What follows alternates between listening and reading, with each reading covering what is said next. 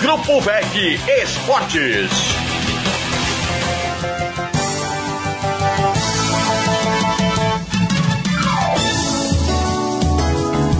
Olá, amigos. Boa noite. Está no ar mais um debate de domingo. Campeonato Catarinense, fase inicial, terceira rodada finalizada. Algumas surpresas, é verdade. Chapecoense e Ercílio Luz dividindo a liderança na competição. O Havaí que conquistou neste final de semana sua primeira vitória nesta edição do Campeonato Catarinense. E o Figueirense ainda sem vencer, já com três rodadas e somente dois pontos conquistados. A gente vai abordar, claro, todos os assuntos que envolvem o futebol de Santa Catarina, em especial nosso campeonato estadual.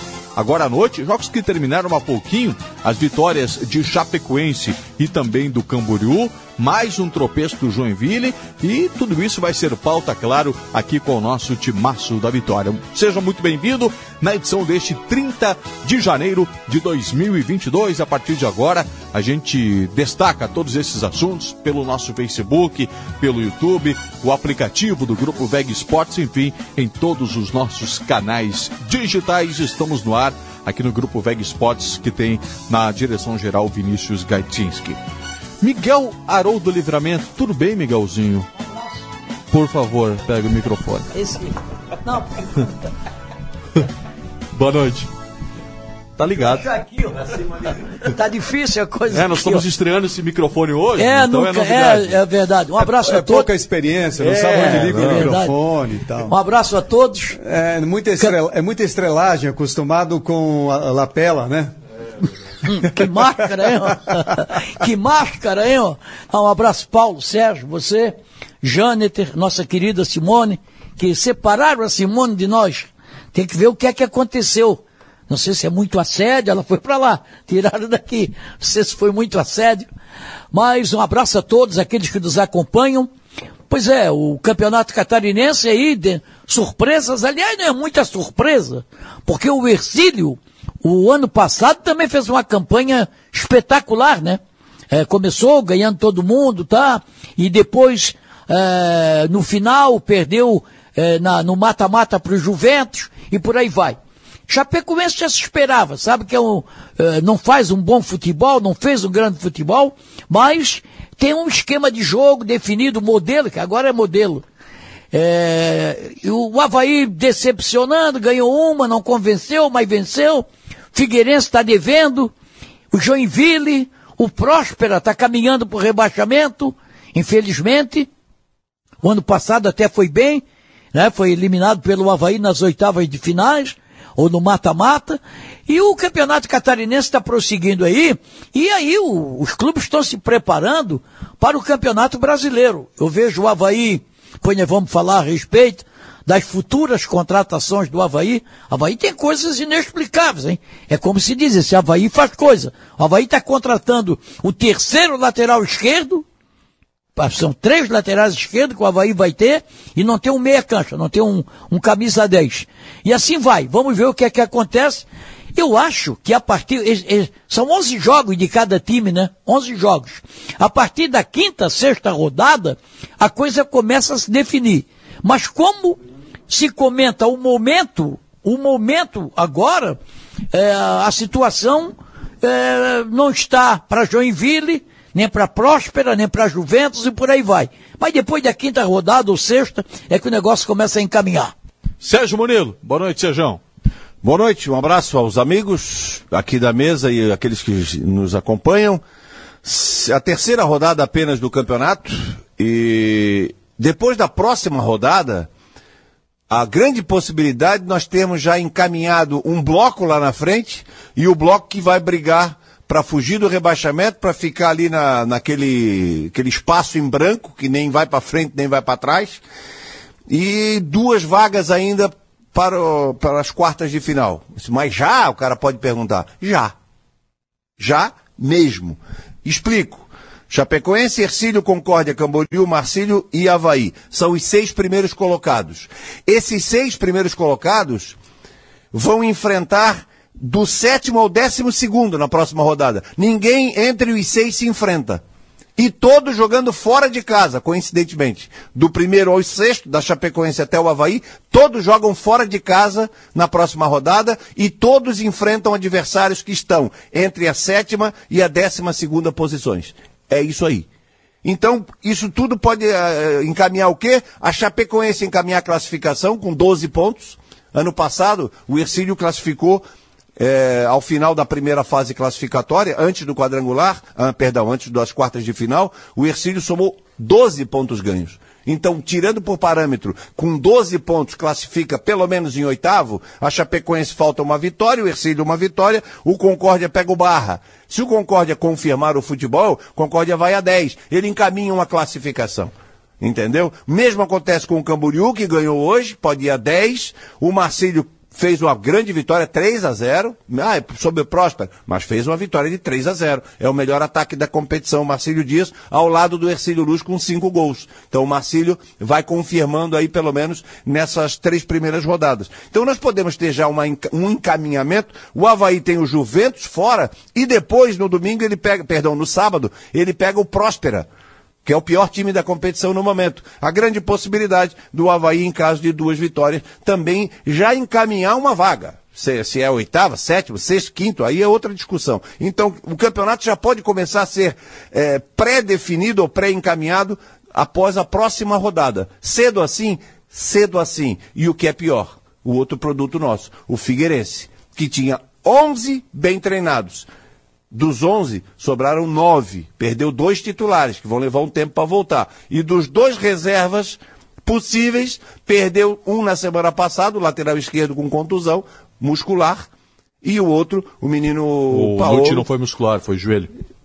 Ah, foi joelho, tá, uma contusão. E o Paulo, que teve uma contusão muito feia, não sei se o Figueirense já informou, mas deve ter estourado ali o cotovelo do menino, ligamento, não sei. Mas já vai ficar de fora. Então o Figueirense que bote as barbas de molho, porque senão daqui a duas rodadas, já depois do domingo que ele enfrenta o Ercílio Luz, o Figueirense já começa a pensar em sair da zona da confusão, amigo. E é esse o campeonato catarinense. 14 gols nessa rodada. Deu uma recuperada, é. pelo menos em termos de gols. Estava sempre com 1 a 0 0 a 0 agora deu uma melhorada, né, no que se refere ao menos a, a gols. Paulo Branco, tudo bem, Paulo? Boa noite. Tudo ótimo, boa noite, colegas. Galera digital. Campeonato Catarinense é sempre assim, né? São três rodadas apenas, mas ele já dá uma amostragem interessante. Tem que esperar um pouquinho mais, quinta rodada, para saber exatamente eh, qual é a possibilidade de cada equipe, mas a gente já tem uma sinalização bem forte, né? A Chapecoense veio arrumada para o campeonato, ela fez uma transformação, mas já deu um encaixe, a gente já vê a Chapecoense jogando um futebol com uma boa consistência. O Ercílio Luz era um dos candidatos à surpresa positiva e confirma, jogando bola, bom futebol, fez o melhor jogo da rodada hoje com o Brusque e com 100% de aproveitamento. O Barra era outro candidato à surpresa, mas pegou uma tabela complicada nesse início. Chapecoense e Havaí fora e o Figueirense em casa, né? Uma tabela pesada pro Barra, então ainda é um time e pega o Concórdia na próxima. É, é um time que ainda pode crescer é, naquela faixa de quem pode surpreender dentro do campeonato. O Havaí meio atrapalhado nesse início, mas o Havaí tem bala na agulha para campeonato estadual, o Havaí tem, tem bastante possibilidades. Não jogou tão bem, mas fez a vitória. Agora tem o Próspera. A possibilidade de vencer é muito grande no final de semana e antes disso o Juventus possibilidade também de vencer muito grande e aí estabiliza a campanha mas tem que fazer lá dentro de campo, né? Não pode esperar antes. O Marcílio vai fazendo um, um, bom campeonato até agora, como se esperava. O Brusque muito abaixo, né? O Brusque, o Havaí e a Chapecoense, antes de começar, eram os três candidatos fortes, né? Ainda são, mas o Brusque tem um início bem abaixo do que se poderia esperar. Os demais já entraram numa luta desesperada aí, né? Exceção ao Concórdia, né? Esqueci do Concórdia que é surpresa e surpresa positiva, não só pelos resultados, mas pelo futebol, pelo time que a gente viu uh, do Concórdia nessa partida com o Figueirense. O Figueirense que nos enganou enganou naquela atuação no clássico. E antes do clássico, eu até dizia aqui no debate de domingo que achava que o Figueirense este ano não sofreria como na temporada passada, porque via mais consistência no trabalho do Júnior Rocha, do Abel Ribeiro e algumas contratações. Me enganei. Figueirense entrou no mesmo buraco do ano passado. Olha, e toma cuidado, vai ser difícil para sair. É, e a gente, claro, vai ampliar todos esses destaques, as dificuldades apresentadas pelo Figueirense no jogo de ontem. O Figueirense ainda não balançou as redes. O Figueirense em três jogos ainda não sabe o que é fazer gols nesse campeonato catarinense e vem dessa derrota contra o Concorde. Quinta-feira vai buscar a recuperação. Meu querido Jâniter Decotes. Boa noite, gente. Boa noite, boa noite, Zé, boa noite, turma, boa noite, Miguel, Sérgio, Paulo, Simone e a todos que estão conectados conosco. Olha, uma, uma surpresa, né? Um campeonato que apresenta o Ercílio Luz como uma ótima surpresa. O Ercílio Luz com, fez, para mim, hoje, o melhor jogo do campeonato até aqui, das partidas que eu vi.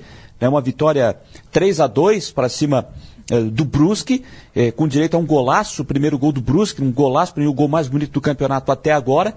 Né? O gol de número 1 um do Brusque, gol do Alexandro. Um bom jogo hoje mesmo no sul do estado e o Ercílio Luz deu um passo importante, né? Fazendo, chegando a nove pontos praticamente o primeiro objetivo está é, tá garantido. Estava dando uma olhada aqui na tabela do ano passado. O Criciúma, que foi o primeiro time que caiu, décimo primeiro, fez oito pontos. O Ercílio Luz fez 12, mas como perdeu aqueles três pontos, aquela história toda que todo mundo já sabe, ele terminou com nove. Então, baseado no campeonato do ano passado, o Criciúma com oito e o Metropolitano com seis, o Ercílio Luz hoje chegou a nove. Então, praticamente já, é, com três rodadas, já carimbou a sua permanência, um primeiro objetivo, que é a sua permanência na primeira divisão. Mas vai fazer muito mais, hein? Pelo que apresentou, vai fazer muito mais, vai para a segunda fase e vai ser um candidato, não, não, não, vou dizer um candidato a título, mas vai ser um adversário é, chato é, na próxima fase é, da competição. Isso pode ter certeza, é isso que dá para esperar do, do Ercílio Luz. Concorde, uma boa surpresa também nessa vitória de ontem é, sobre o Figueirense. Sobre o Barra, a partir de agora, eu fico na expectativa como vai ser o comportamento da equipe de Balneário Camboriú, porque deixou uma boa impressão, apesar dos resultados não acontecerem nos jogos com Chapecoense, Figueirense e Havaí. Agora ele tem uma sequência de adversários, o time do seu campeonato, e depois lá na reta final, aí é que é, ele tem Brusque, Marcílio e Joinville, mas Joinville por enquanto decepcionando no campeonato. Vamos ver como é que vai ser esse time do bairro. Tenho uma curiosidade de como vai ser daqui por diante.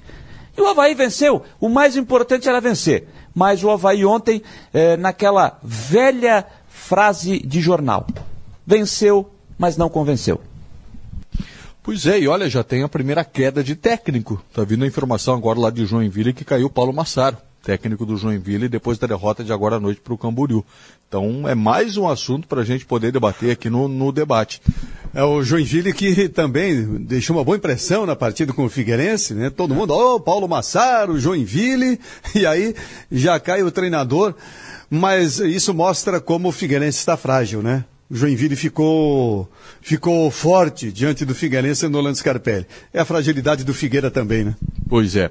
São 9 e 14 está fora ausente aqui, como já reclamou publicamente o Miguel Livramento, mas não está fora, logicamente, é nossa titularíssima, né, Miguel Livramento? E mulher tem lugar em toda mesa, né? É. É, mulher bonita tem lugar em toda é, mesa. Mas, você não admite. Ela embeleza mas, a nossa mesa. Mas o pedido aqui. foi seu. Você disse que estava sendo muito assediada pela Simone, então ela está. Ah, não, não, você entendeu reservada. mal. Eu acho que ela saiu daqui por causa do assédio. Não, mas é o contrário. Eu, eu não disse que estava assim. Não. É, quer, não, não, não, não começa a querer botar a palavra na minha boca. Simone Malagoli, tudo bem, Si? Boa noite. Tudo bem, boa noite. Não chora não, Miguelzinho, tô aqui pertinho, é só você sair aí do estúdio que eu estou aqui para te receber, tá bom? Receber todos aqui também, né? O pessoal que participa, sempre aqui no nosso Facebook e YouTube. A gente sempre faz o convite, você que está acompanhando no Facebook, compartilha com os seus amigos, dá uma chegadinha também lá no YouTube, você que ainda não se inscreveu no nosso canal do YouTube, se inscreva, ativa o sininho, participa com a gente também através do nosso WhatsApp. Hoje não tem áudio, mas pode mandar sua mensagem de texto, 988231111. Já tem uma galera por aqui, o Sandro Silva, o Werner Soares, também o Odair Nascimento, dizendo sou Figueira, mas que time ruim, mais um ano de sofrimento. O Márcio Prado tá aqui ligadinho, Joel Cordeiro, também a dona Noumira Colterman, tá lá em Juí acompanhando a gente. Um beijo para você, Noumira. Também o Anderson Freitas, o Sérgio Cavalheiro, Havaí ganhou rumo ao título do futebol catarinense, o Elias Elias Gonçalves também tá por aqui, o Jaime Coelho, o Hugo César de Souza, sempre a galera marcando presença. Então, nosso debate está apenas começando. Participa com a gente, manda o seu recado, faça a sua pergunta. Tô por aqui esperando a sua participação e não chora, Miguel, que eu estou pertinho. Entendesse, Miguel? Não choras, Miguel. Ela tá aqui do lado. Vamos, vamos fazer o seguinte: nosso primeiro intervalinho é rápido. A gente volta na sequência para falar bastante sobre esses jogos do final de semana. A gente vai colocar no ar os melhores momentos da vitória do Havaí, da derrota do Figueirense. Daqui a pouco, todos os gols da rodada. Destaque para o Ercílio Luz hoje, destaque para o Marcílio Dias. Enfim, tudo isso vai passar aqui pela nossa mesa de debates no grupo Veg Sports. Fique com a gente no YouTube, Facebook, em todos os nossos canais digitais. Grupo Veg Sports, torcedor catarinense se conecta aqui.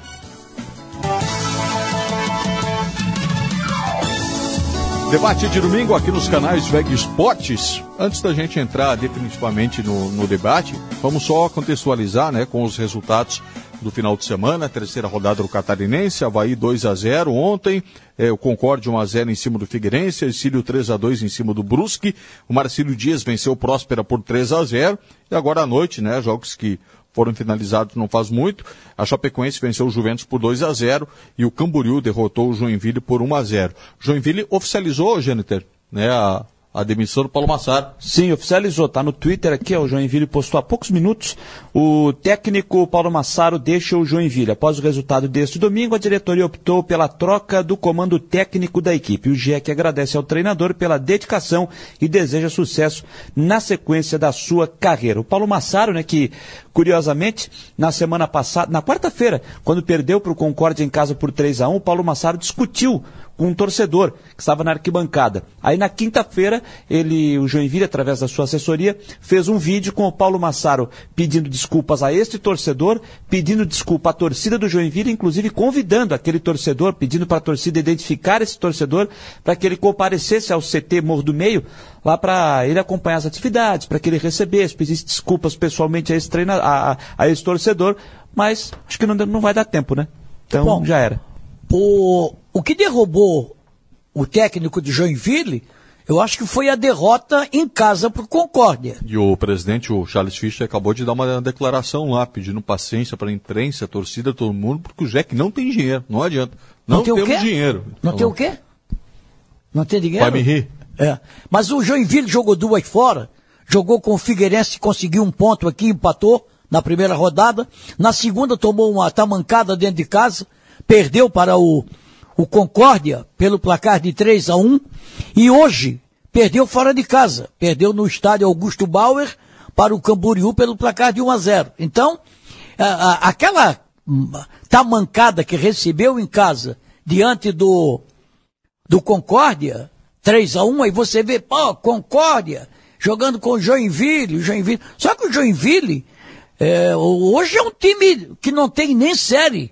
Está na série D, né? Ou não está na série D? Não, não tem, não tem, não- Não, não tá, tem tá calendário fora da série D. A, B, C, D, F. Está na, na, na E e F. Vai disputar lá. Não tem, é. Infelizmente é assim. O Joinville, que foi o grande clube de Santa Catarina, é, parece 12, 13 títulos e participou de Série A, de Série B, foi campeão da Série B, né? foi campeão da Série B com o Emerson Maria de técnico e depois desandou, começou a aparecer problemas lá com, diri- com dirigentes, né? Que, e aí, boatos, todo mundo fala, não, não se pode falar porque não tem prova, mas deixaram o Joinville numa situação fora de série, não tem série, e aí, Campeonato Catarinense ganhou um ponto até agora e nove disputados. É, vamos falar de Havaí antes da gente entrar na análise Conterman, do... Hum? me permita só uma, uma Claro, informação, uma informação rápida, que depois a gente vai entrar no assunto Figueirense, mas o Sérgio até abordou esse assunto na abertura, só sobre essa questão do Paulo, né, o que eu consegui apurar é que ontem, eu, no, no primeiro exame feito pelo- pelos médicos que estavam lá em Concórdia, eh, ele teve uma luxação. Tá? uma luxação. Menos e, mal, né? É, e que ele, ele na viagem para Florianópolis, ele já veio com uma tipóia, né? E que chegando aqui, hoje ele já passaria por mais alguns exames, amanhã vai passar por novos exames, e aí vai ter um, resu uma, uma, um resultado mais, é, é, é, mais real sobre o que realmente aconteceu, né? Então, se. É claro que a gente não quer que isso aconteça, né? Mas se foi uma luxação pela imagem que foi muito forte, eu quando vi a imagem, na hora deu aquele, aquela imagem que arrepia, né? É aquela imagem que arrepia. Se foi uma luxação, podemos dizer que foi apenas uma luxação, né? É. Porque pela imagem que mostrou ali, a impressão que deu é que tinha ido tudo pro Beleléu, né? É, então depois a gente amplia mais esse assunto aí do Figueirense. A Simone já tem alguns recados sobre o nosso primeiro assunto agora, que vai ser em relação ao Havaí Figueirense, que vai ser o Leão. Que, que o povo já está falando, em especial do jogo de, de ontem, essa vitória do Havaí, problemas, virtudes, Simone Malagoli. Vamos lá, o Ivan Rodrigues está por aqui dizendo: boa noite, melhor equipe. Acho que o Havaí tem con- contratar uma zaga completa, dois meias e pelo menos um centroavante tipo o do Barra. Também o Alexandre Ávila, queridão, tá aqui ligado com a gente, desejando boa noite, em especial ao torcedor havaiano. O Sérgio Silva tá por aqui, urra meu leão. A Clari Bortolini também, feliz com a vitória. O Adenir Gustavo tá ligadinho aqui com a gente. A Ana também feliz com a vitória do Havaí. O Marcos Bittencourt, urra leão. Dimitri Nascimento, que ótimo programa de fim de domingo. Também o Ednei Ercílio Dias ligadinho. E o Mário Malagoli quer saber de vocês, sei que é assunto para vocês. E ele tá perguntando, o Cortez é uma boa? E você continua participando, interagindo. Facebook, YouTube, Grupo VEG Esportes, também no nosso WhatsApp 98 823 1111. Já já em pauta aqui no debate a situação do Cortez. Vamos fazer o seguinte, vamos colocar na tela os lances do, do jogo de ontem no estádio da, da Ressacada, a vitória por 2 a 0 gols do Copete do Bruno Silva.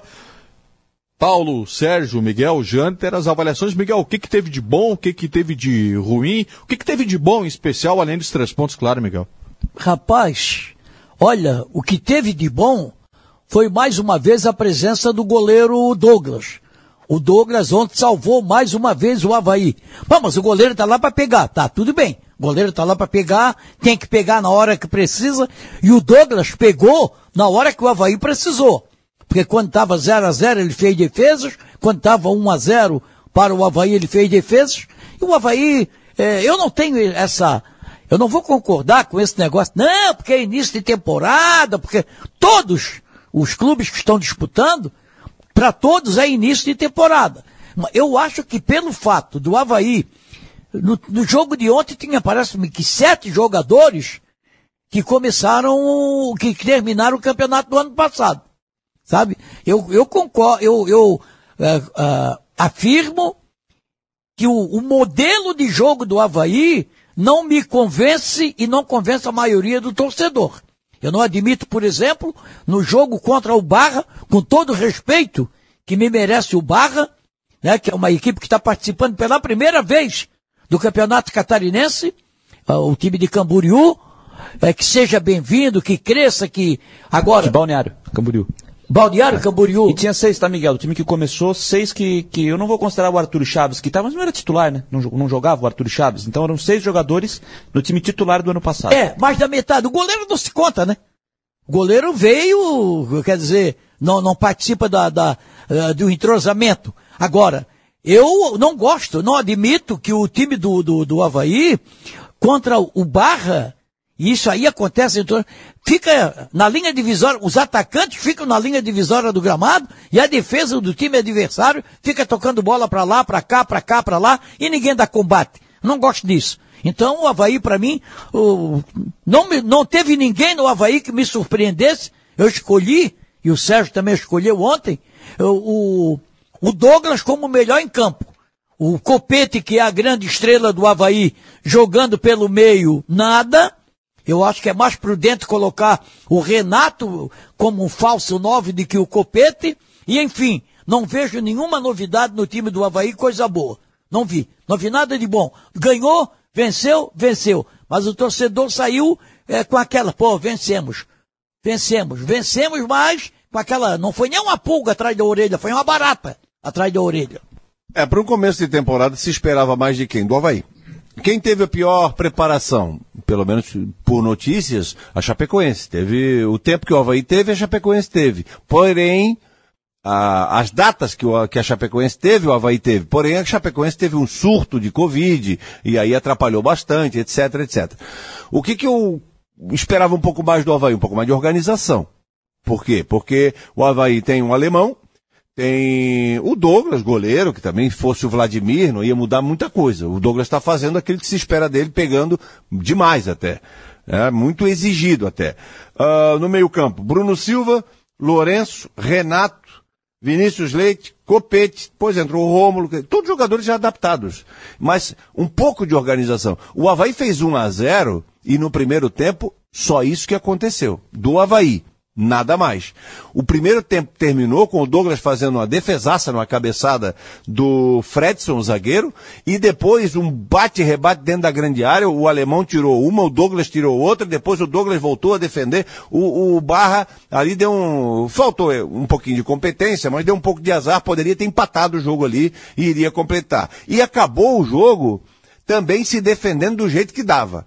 É só isso que deu para arrumar nas três primeiras rodadas, menos mal que venceu.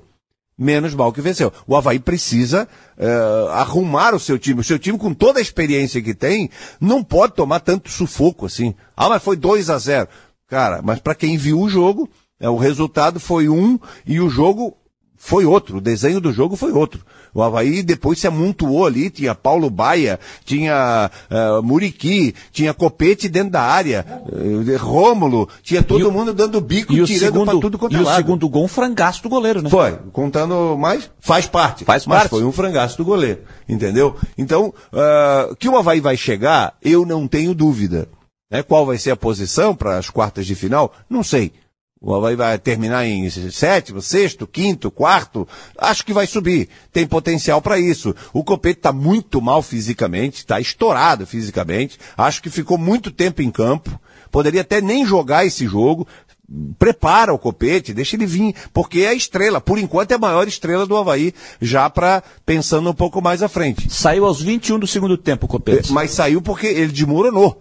Né? a gente ficou até assim, pô, será se foi contusão? Tomara que não, ele botou É a mão na coxa. início, Sérgio, Era do- cansaço. Esse início do, do Havaí fisicamente até me surpreende, porque pelas declarações iniciais que se tinha do Claudinei lá atrás, eu não sei se até a diretoria tinha falado, eu achei que o Havaí ia poupar bem mais os titulares nesse começo. E o pode. Havaí não está poupando, só não está jogando de fato porque não tem condições. Mas Mas hoje o Claudinei disse foi uma decisão de todos, né? em conjunto, sim, sim. Foi uma decis- decisão do Departamento de Futebol e até da causa da presidência Recopa. em entrar com força máxima desde o início mesmo, com a temporada curta.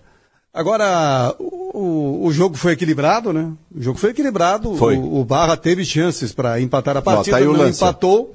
E aí o, o goleiro Bruno Grazi falhou e o Havaí acabou liquidando o jogo em cima dos erros do, do Barra. É, a vitória foi construída. Muito em cima dos erros do Barra, né? Nem tanto por organização, criatividade e bom futebol apresentado pelo time do Havaí.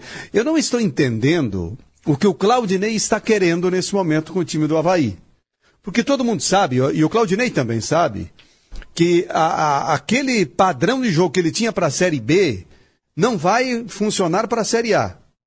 Ele- um time mais cadenciado, um, um time com posse de bola, armando o jogo com Edilson e Diego Renan e Vinícius Leite na esquerda.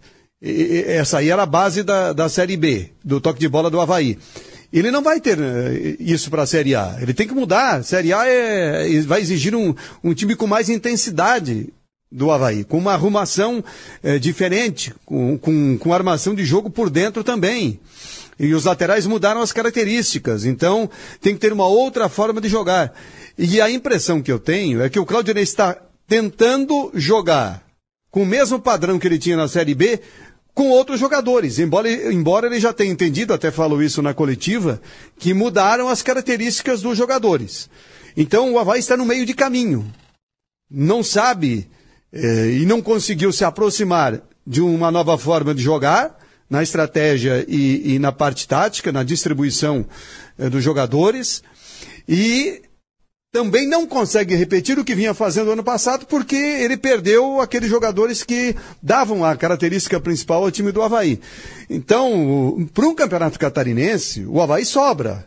olhando para o grupo do Havaí, comparando com os demais times. Só que ainda não sobrou, né? Sobra. Vamos, não vamos falar de Série A, é outra história. Mas para o Campeonato Catarinense ele sobra, então vai se classificar. Mas eu acho que a grande questão do Havaí é encontrar uma forma de jogar para o time crescer rápido dentro do catarinense e já olhando lá na frente para a Série A do brasileiro. O que eu vejo, Paulo, uh, você começa o jogo, vamos lá, Vinícius Leite, uh, Copete e Renato, ou Renato, Copete, Vinícius Leite, enfim, os três na frente. Ok. Você dá 45 minutos para o Copete, tira o Copete, põe o Matheus Lucas de centroavante. Ah, não, mas Matheus Lucas não dá. Se não dá, o que que tá fazendo ali então? Não, não, não vai dá. aproveitar o rapaz? Não, não dá. Não, uma Não coisa, dá. não, uma coisa é a nossa opinião. Também acho que não vai. Também acho que não vai. Eu acho que de repente lá uma um A2 de São Paulo, enfim, dá, dá asas para ele para ver se ele consegue voar sozinho. Vai ser aproveitado no Havaí? Não. Então libera, velho. Mas é começo de temporada, Sérgio. É- é- Ou bota pra jogar, eu se eu não acho- serve, não deixa. Eu acho que é extremamente precipitada qualquer avaliação que se faça hoje do Havaí, tendo por base que vai vir pela, pela frente numa Série A. É, o modelo de jogo que o Havaí está apresentando não tem nada a ver com aquilo que vai ser o Havaí no início da competição depois. É, daqui, sei lá, dois, três meses. O Havaí está em seu o quarto Potter, jogo da temporada. Mas tem se ele não preparar que- agora. Tem se- muitos jogadores que ainda vão chegar, mas vai se ser ele outra não- cara de time. Mas se ele não perfil. preparar não agora tem. dentro do Campeonato Catarinense, dentro da Série A, é que não vai Porque não vai fazer. Não vai chegar, não vai descer um avião ali com sete jogadores. Pronto, agora com o que a gente tem, mais esses sete, tá pronto o time da Série A. Tá, e jogaram juntos? Mas, Sérgio, e vão estar bem preparados? Mas esse é o nível de cobrança para um time que está jogando dois, três meses de uma temporada. Mas não é o nível de- quatro jogos em duas semanas. Mas é o nível de cobrança de um time que, pela sua competência, vai disputar uma Série A do Campeonato Brasileiro. Ele, ele se obriga a arrumar o seu time em meio ao Campeonato Estadual. Porque se sair meia boca, a gente sabe como é que Eu funciona posso isso. usar um exemplo, deixa eu puxar é, só para um, pra um lado que não é aqui do futebol de Santa Catarina, mas deixa eu pu- puxar o exemplo do Juventude. Juventude, o ano passado, foi saco de pancadas no começo do Campeonato Gaúcho. Eu fui um que disse aqui, porque acompanho muito, até pe- pelas minhas raízes lá em Juiz, acompanhei demais o Campeonato Gaúcho e vi o Juventude, pô, esse time vai ser rebaixado com 14, 15, 15 rodadas do Campeonato Brasileiro. Assim como eu já estou vendo muitos falando do Havaí e falta dois, três meses. Não é a mesma coisa. Tem muita água para passar debaixo da ponte ainda. É muito precipitada qualquer avaliação projetando o Campeonato Não, eu Brasileiro. já disse Tem aqui- nada a ver uma coisa com a outra. Eu já disse aqui 500 vezes que eu não tenho o dom de adivinhar. Eu não tenho o dom. Ah, pô, senão eu teria ganho na Mega Sena e por aí vai. Na quina e, e na loteria, jogo do bicho não, porque jogo do bicho não tem mais. Mas escuta só. Então, é, mas eu acho que eu tenho- a gente tem que analisar o momento. E o momento que nós temos aí é o Havaí bizonho. Um Havaí frouxo, é um time frouxo. O time do Havaí sempre foi um time de garra. O Havaí não tem um fora de campo, ele não tem um comando, não tem comando, e dentro de campo não tem um jogador que se imponha. Não tem. O Betão, quando está em campo, ainda dá uma. Ah, ah, respeito ao capitão, tá? Mas o Havaí não tem aquele jogador macho dentro de campo. Não, é um time frouxo. O cara chega, toca, vira, faz o que quer e o Havaí não reage. Isso aí não é para Série A, não. Isso aí é para começar agora. Ah, mas são só três jogos, vai chegar muita gente. Não sei. Não sei quem é que eles vão trazer. Até agora, estão trazendo três laterais esquerdos. Três. Três lateral esquerdo. É um negócio mal feito. Né? É, tem gente ainda que nem estreou. E o Havaí precisa de jogador de criatividade. O Havaí está jogando com três volantes. Se é para fazer testes, pra... por que, que não vai na base e não pega um garoto lá, é, armador, e bota no meio dos cobras lá? O Havaí tem medo de fazer isso? Tem, tem medo de fazer isso, não está fazendo. E aí fica lá com três volantes, o Lourenço, o eterno Lourenço, lá que a- o, Claudi, o Claudinei disse ontem na entrevista coletiva que dos três volantes, o que mais se aproxima do camisa 10 é o Lourenço. Não, aí para aí, aí eu vou pegar o meu boné e vou, vou pegar Eu vou te dizer uma coisa, Miguel. Quem joga com 10 hoje, o típico 10 dos grandes futebol brasileiro é Flamengo, Palmeiras, Atlético Mineiro, aqueles que têm bala na agulha para investir. Os outros estão buscando alternativas, criando é, um meio de campo diferente para tentar se encaixar como pode. Não tem mais aquele meia clássico. Não tem, Mas não tem. É raro encontrar, Miguel. mas e, para aquele aí. que, e aquele que é o 10 clássico, ele tá caríssimo e Não, mas, mas valorizadíssimo não é, no mas mercado. pelo menos um jogador, se não tem aquele 10 que faz, pô, pro Havaí tem que ser um 10 que faça lançamentos. Porque o Havaí joga pelas pontas. Copete e Vinícius Leite. Ou Renato e Vinícius Leite, pelas pontas. E o certo seria Renato e Copete pelas pontas. Mas o Havaí não tem aquele meia que se aproxima do centroavante. Tanto é verdade que o centroavante no Havaí morre de fome. Ah, O centroavante do Havaí morre de fome. Tá, o Quirino aí que chegou. O Quirino não foi destaque no. Qual foi o tempo que ele foi destaque aí do. do... Ipiranga. Erechim. Hã? Ipiranga de Erechim. Pois é, já não ficou nem no banco. Opção do técnico ontem. Não ficou nem no banco. Por quê? Porque o modelo de jogo do Havaí mata o centroavante. Por que que mata o centroavante? Não tem um meia ponta de lança que chegue e encoste no centroavante para fazer uma tabela, para tocar uma bola para ele. Não existe isso no Havaí desde que o Claudinei assumiu, né? Não tem esse jogador no Havaí. E é impossível que o, o diretor de futebol do Havaí, o Marquinhos, que, que conhece futebol, não conheça um meia. Eu não estou querendo um Zico, não estou querendo um Gerson, não estou querendo um Rivelino, não estou querendo nada disso. Mas um jogador, tem jogador, tem. É, é só você ter um pouquinho de sensibilidade e olhar. E olhar que você encontra esse jogador. É, no jogo de ontem, eu só acho que o Havaí é, não soube aproveitar uma situação que eu achei curiosa, curiosa não, interessante pro jogo em si. O Havaí fez o seu primeiro gol com 12 minutos, com o Copete. Então poderia aproveitar desse momento. Pô, 12 minutos está jogando com o Barra, com todo respeito ao Barra. É o time que está começando, é a primeira vez que está disputando a primeira divisão é, de futebol de Santa Catarina. Ele poderia ter aproveitado com 12 minutos e a partir daí jogar mais tranquilo, se ajustar em campo para tentar fazer um resultado com mais tranquilidade. Mas não foi isso que aconteceu. E aí começou a aparecer o nome do Douglas, é, que para mim uma das uma, uma grande contratação do Havaí para essa temporada. Mas quando o Douglas, ou qualquer que fosse, se fosse o Douglas, ou o Gletson, ou o Vladimir, qualquer outro, quando o goleiro começa a aparecer muito no jogo, como ontem foi eleito aqui é, por unanimidade como craque da partida, é porque tem alguma coisa errada, principalmente no sistema defensivo. Então é porque pintaram as oportunidades, as possibilidades apareceram. Então, falta um ajuste na, na, marcação, uma proteção à zaga e automaticamente acaba estourando lá atrás, no goleiro, que fez defesas importantes, principalmente no primeiro tempo. E teve um jogador do, do, do Wallace, do Barra. Do, do Barra, que perdeu um gol que o meu neto faz. O meu No neto segundo- Davi faz aquele E o jogo o estava 1x0 perdeu. ainda. Hã? O jogo estava 1x0 É, ainda pro Havaí. 1 a 0. Só E- que é o seguinte, Miguel, tem um, tem- só que tem um ponto que eu queria citar aqui, que me chamou a atenção, era para ter falado ontem, acabou, deixei passar aqui. É, vocês lembram como é que foi o, primeiro, o segundo gol do Figueirense na Recopa? Depois daquela, eh, daquele erro do, do, do, do Gletson, que pegou a bola com a mão, a, bola, bola- recuada. a- a- Ele cobrou a falta, o Oberdan apareceu livre na meia-lua e chutou para fazer o gol. É, no jogo seguinte, contra o Marcílio Dias, lá em Itajaí, teve uma mesma jogada. Não foi de bola parada, mas foi uma bola que foi jogada para meia-lua e o jogador do Marcílio Dias apareceu livre. Chutou e o Douglas fez uma grande defesa. Ontem aconteceu de novo. Ontem aconteceu de novo. Só que, só que dessa vez a bola não chegou no goleiro. Não foi pro gol e nem chegou no goleiro. O, acho que foi o alemão, não lembro se foi o alemão, que conseguiu fazer o corte ainda no meio do caminho. Mas o que, que eu estou querendo dizer? É, já é a terceira vez que acontece que o atleta adversário chega na meia-lua livre e é uma coisa básica do futebol, gente. É uma coisa básica do futebol. O cara não pode entrar livre pelo meio na meia-lua e ter uma total liberdade para pegar e chutar. Outro e já é a detalhe. terceira vez que acontece. Terceira vez que acontece. Você pega um time com maior qualidade na definição, ele vai matar o jogo. E como- aquele ele vai detalhe, matar Miguel, o jogo. E Como o detalhe de, que a gente estava falando, a questão física, ok.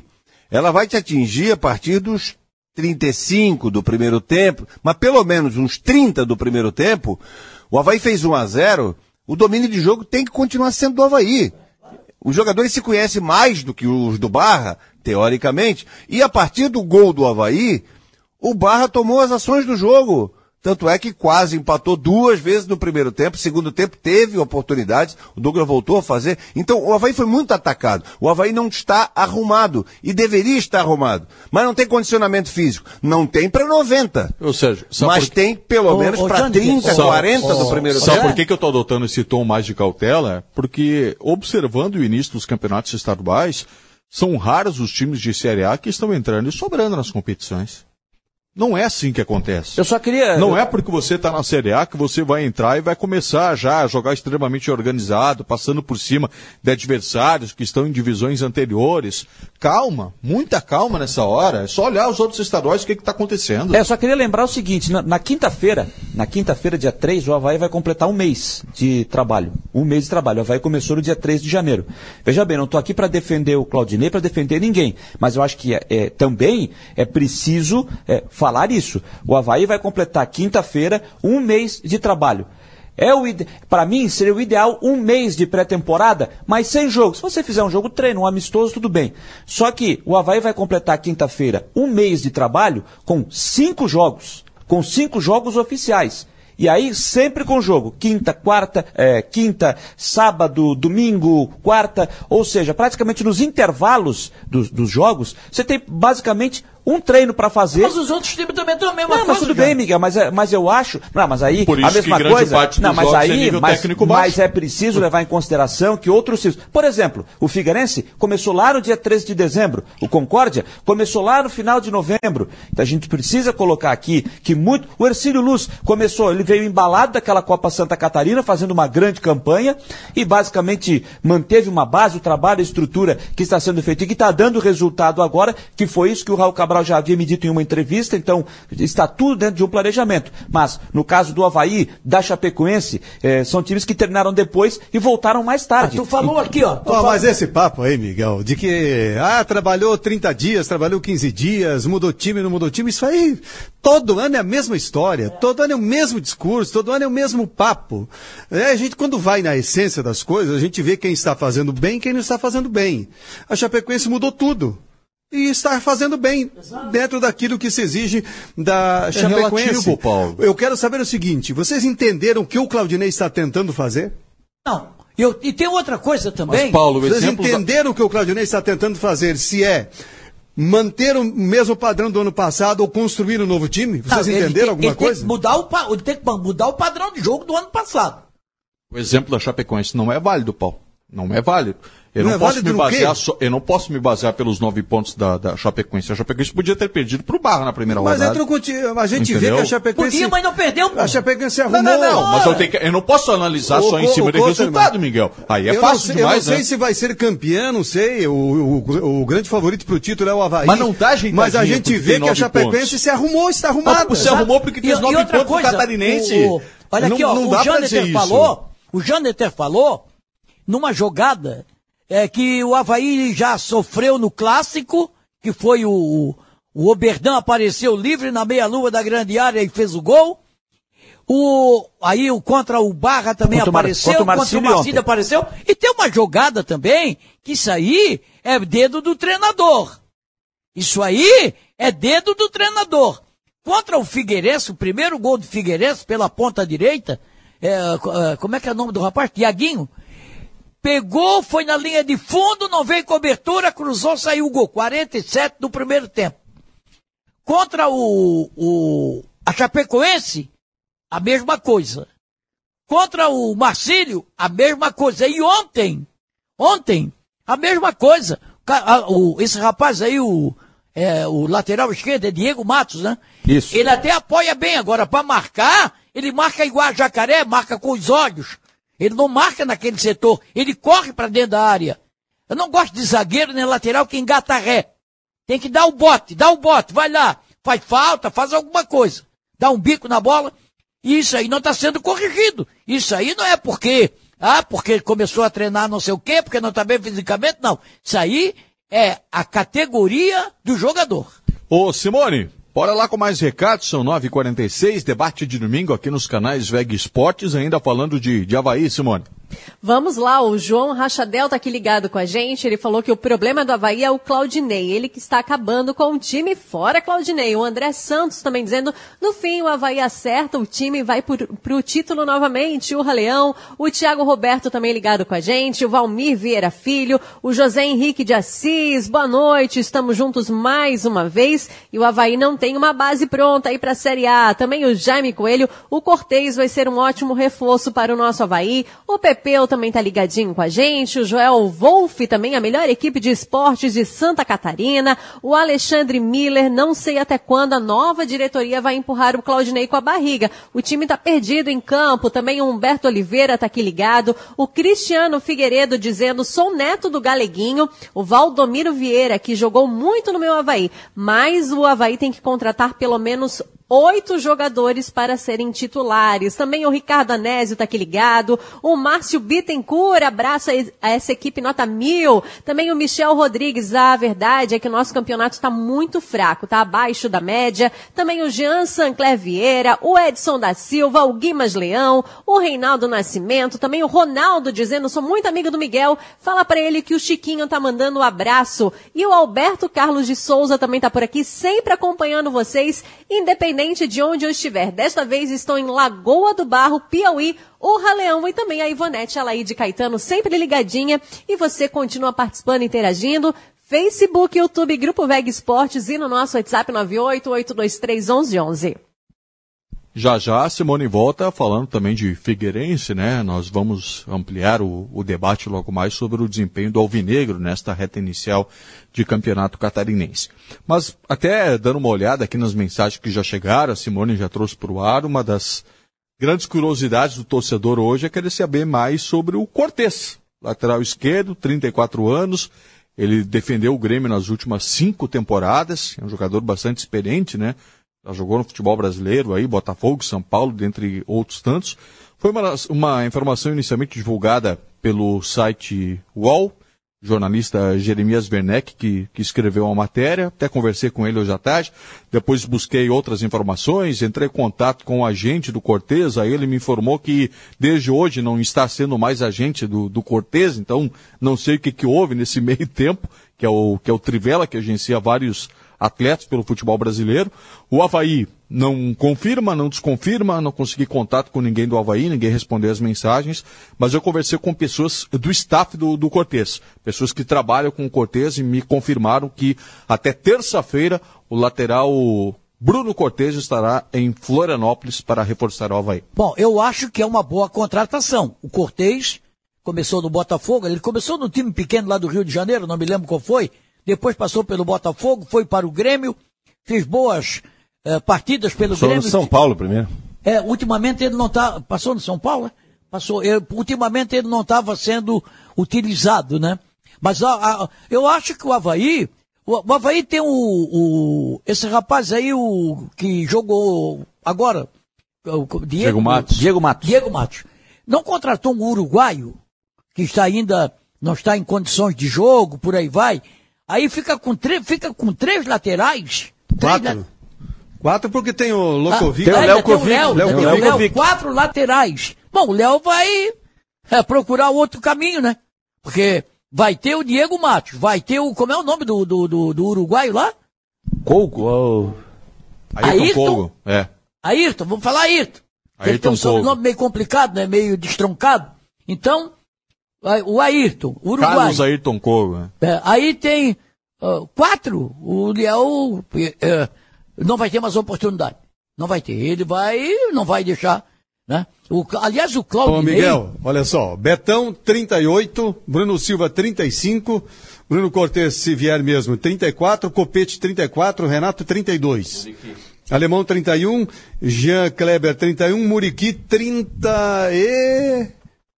36, 37. Quem? Muriqui. É, então, a gente vê que é muita gente é, acima do 3.0. Exato. É muita gente acima de 3.0. Uma montagem assim é muito arriscada para uma Série A de Campeonato Brasileiro. Se olhar individualmente, isoladamente, a 35, contratação tá, do? Bruno Cortes, 35. Muriqui 35, né? O, o, o, Bru- o Bruno Cortes, se você olhar assim individualmente, olha, o Havaí contratou Bruno Cortes. Mesmo com 34 anos, boa contratação. O Bruno Cortes é um bom jogador, teve até convocação para a seleção brasileira. Mas aí a gente olha para o contexto do, do, do, número de jogadores que já está acima eh, de 30 anos e pelo fato de o Havaí já ter quatro, eh, quatro, laterais, se ele vier, tem três, com ele o quarto, olha, a gente não começa a entender. Eu acho que um, eu acho direito, que o, né? o núcleo de inteligência lá, né, eu acho que está com algum problema, né? Não estou entendendo essa montagem de time do Havaí até agora. Também não. E outra coisa, e o tem lateral... uma leitura, Miguel. O Léo Kovic, para mim, não comprovou em nenhum momento até quando recebeu oportunidades sequências na Copa Santa Catarina, para mim ele foi muito mal. E o Diego Matos, para mim, é uma aposta do Havaí, nada mais do que isso. É um cara que veio lá do Paysandu, é, custo baixíssimo, não está provando principalmente pelo baixo poder de marcação que ele tem. Acho que o Diego Matos pode ser um cara para ser aproveitado numa segunda linha, no meio de campo, mais adiantado, mas por uma Série A onde é, o Havaí deve muito mais marcar do que jogar bola, é o que se imagina na, na, teoria, que vai ter uma proposta de marcação muito forte, eu acho que o Cortez se encaixa bem. Não, o Cortez é um cara que se notabilizou nos últimos anos por ser praticamente um terceiro zagueiro. E o Cortez é um cara que se machuca muito pouco, é só você pegar o histórico do Cortez nesses últimos 4, 5 anos. Ele sempre tem uma marca de 30 a 40 jogos por, por, temporada. É uma marca bastante interessante. Agora, concordo com o Paulo. O problema é que você não pode analisar o Cortez de forma isolada. Não, veio o Cortez para o Havaí. O problema é o contexto todo. É, é o, o combo. Vários jogadores com mais de 30 é, anos. O Havaí né? não tem, só tem um lateral direito. Só um, só. Até agora. Só tem um lateral direito. Bom, o Havaí tem dois zagueiros, que o Havaí tem que contratar zagueiros para a Série A do Campeonato Brasileiro, pensar já na Série A do Campeonato Brasileiro. Alemão e Betão, o Betão é um jogador espetacular para mim, joga no meu time, mas ó, já é, jogou na Recopa e, e já machucou, já tem 38, 37 para 38 por aí, tem contrato só até o final do Campeonato Catarinense depois vamos estudar se vai ou não, e vão ficar com essa zaga. O rapaz, esse, o, o Arthur Chaves, mostrou que não tem condição de ser titular do time do Havaí para uma Série A. E o Havaí, o tempo passa, o tempo voa, e o Havaí não contrata um quarto zagueiro canhoto, zagueiro canhoto. O Havaí não tem. Não tem. O tá, Cortez tá... joga como zagueiro também. Hã? O, o Cortez também joga como zagueiro, como um quarto zagueiro, mas logicamente Eu acho que, é que não tem tamanho para jogar como não, quarto não, tudo zagueiro. Bem, mas, mas Quem? o, o, o Cortez, o Cortez, o Cortez muito mais se, se posiciona. tem um cara grande é o Cortez, pô. Não, não tem, tem 1,80m por aí. Alto não é, não. É, não é grande não, não é. Mas ele joga como zagueiro também. É. Ah, ele, ele, ele tem jogado como um terceiro zagueiro, um cara que fica já há muito tempo. Bom, ele começou a carreira sendo lateral muito ofensivo. É. Lembro ele na época de São Paulo. 1,79. Um extremamente ofensivo. Hoje 1,79. 1,79. Para zagueiro é baixo, né? Para zagueiro é baixo. Eu só... Era a altura do Mauro Galvão, do Oberdan, depende da impulsão. Ah, não, é, eu só é mais alto, né? É, não, era essa altura. Não, eu, eu só queria, assim, ó, eu, eu acho que o Cortez, acho que até Acho que é até um bom nome. Eu acho, acho que, pode... que serve pro Eu acho que é um bom nome, que é um jogador que tem experiência numa série de campeonato brasileiro. Mas eu vou. Pode ser que a gente esteja sendo chato nessa questão. Ah, falar da, da idade, a experiência dos jogadores. Eu vou repetir o que eu já disse aqui. O Marquinhos nos concedeu uma entrevista há um tempo atrás e disse que a ideia do Havaí, no final do ano passado, isso o Marquinhos disse, que a ideia do departamento de futebol já tinha sido conversado, que era uma, uma, uma reformulação de 50% a 60% no elenco. E que a ideia, além disso, era de dar uma rejuvenescida no time. Pensando principalmente para uma disputa de Série A de Campeonato Brasileiro. É, Eu já falei aqui, o Havaí pode estar pode tá pensando em fazer isso ali na frente, mas eu acho que já deveria fazer agora. Mas tem uma questão que a gente não pode esquecer, tá? Eu acho que isso não pode ser esquecido. Lembrem, lembrem bem que esse ano já está valendo a questão da janela nacional de contratação, que começou no dia 19 de janeiro e termina no dia 12 de abril. Depois volta lá em julho.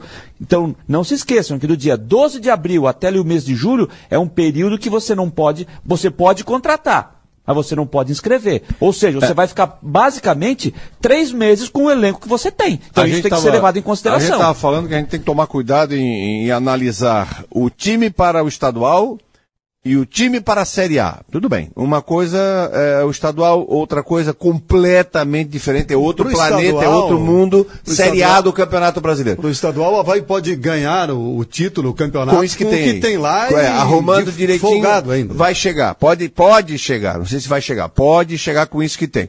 A contratação, por exemplo, vamos citar um exemplo aleatório. Eduardo, volante.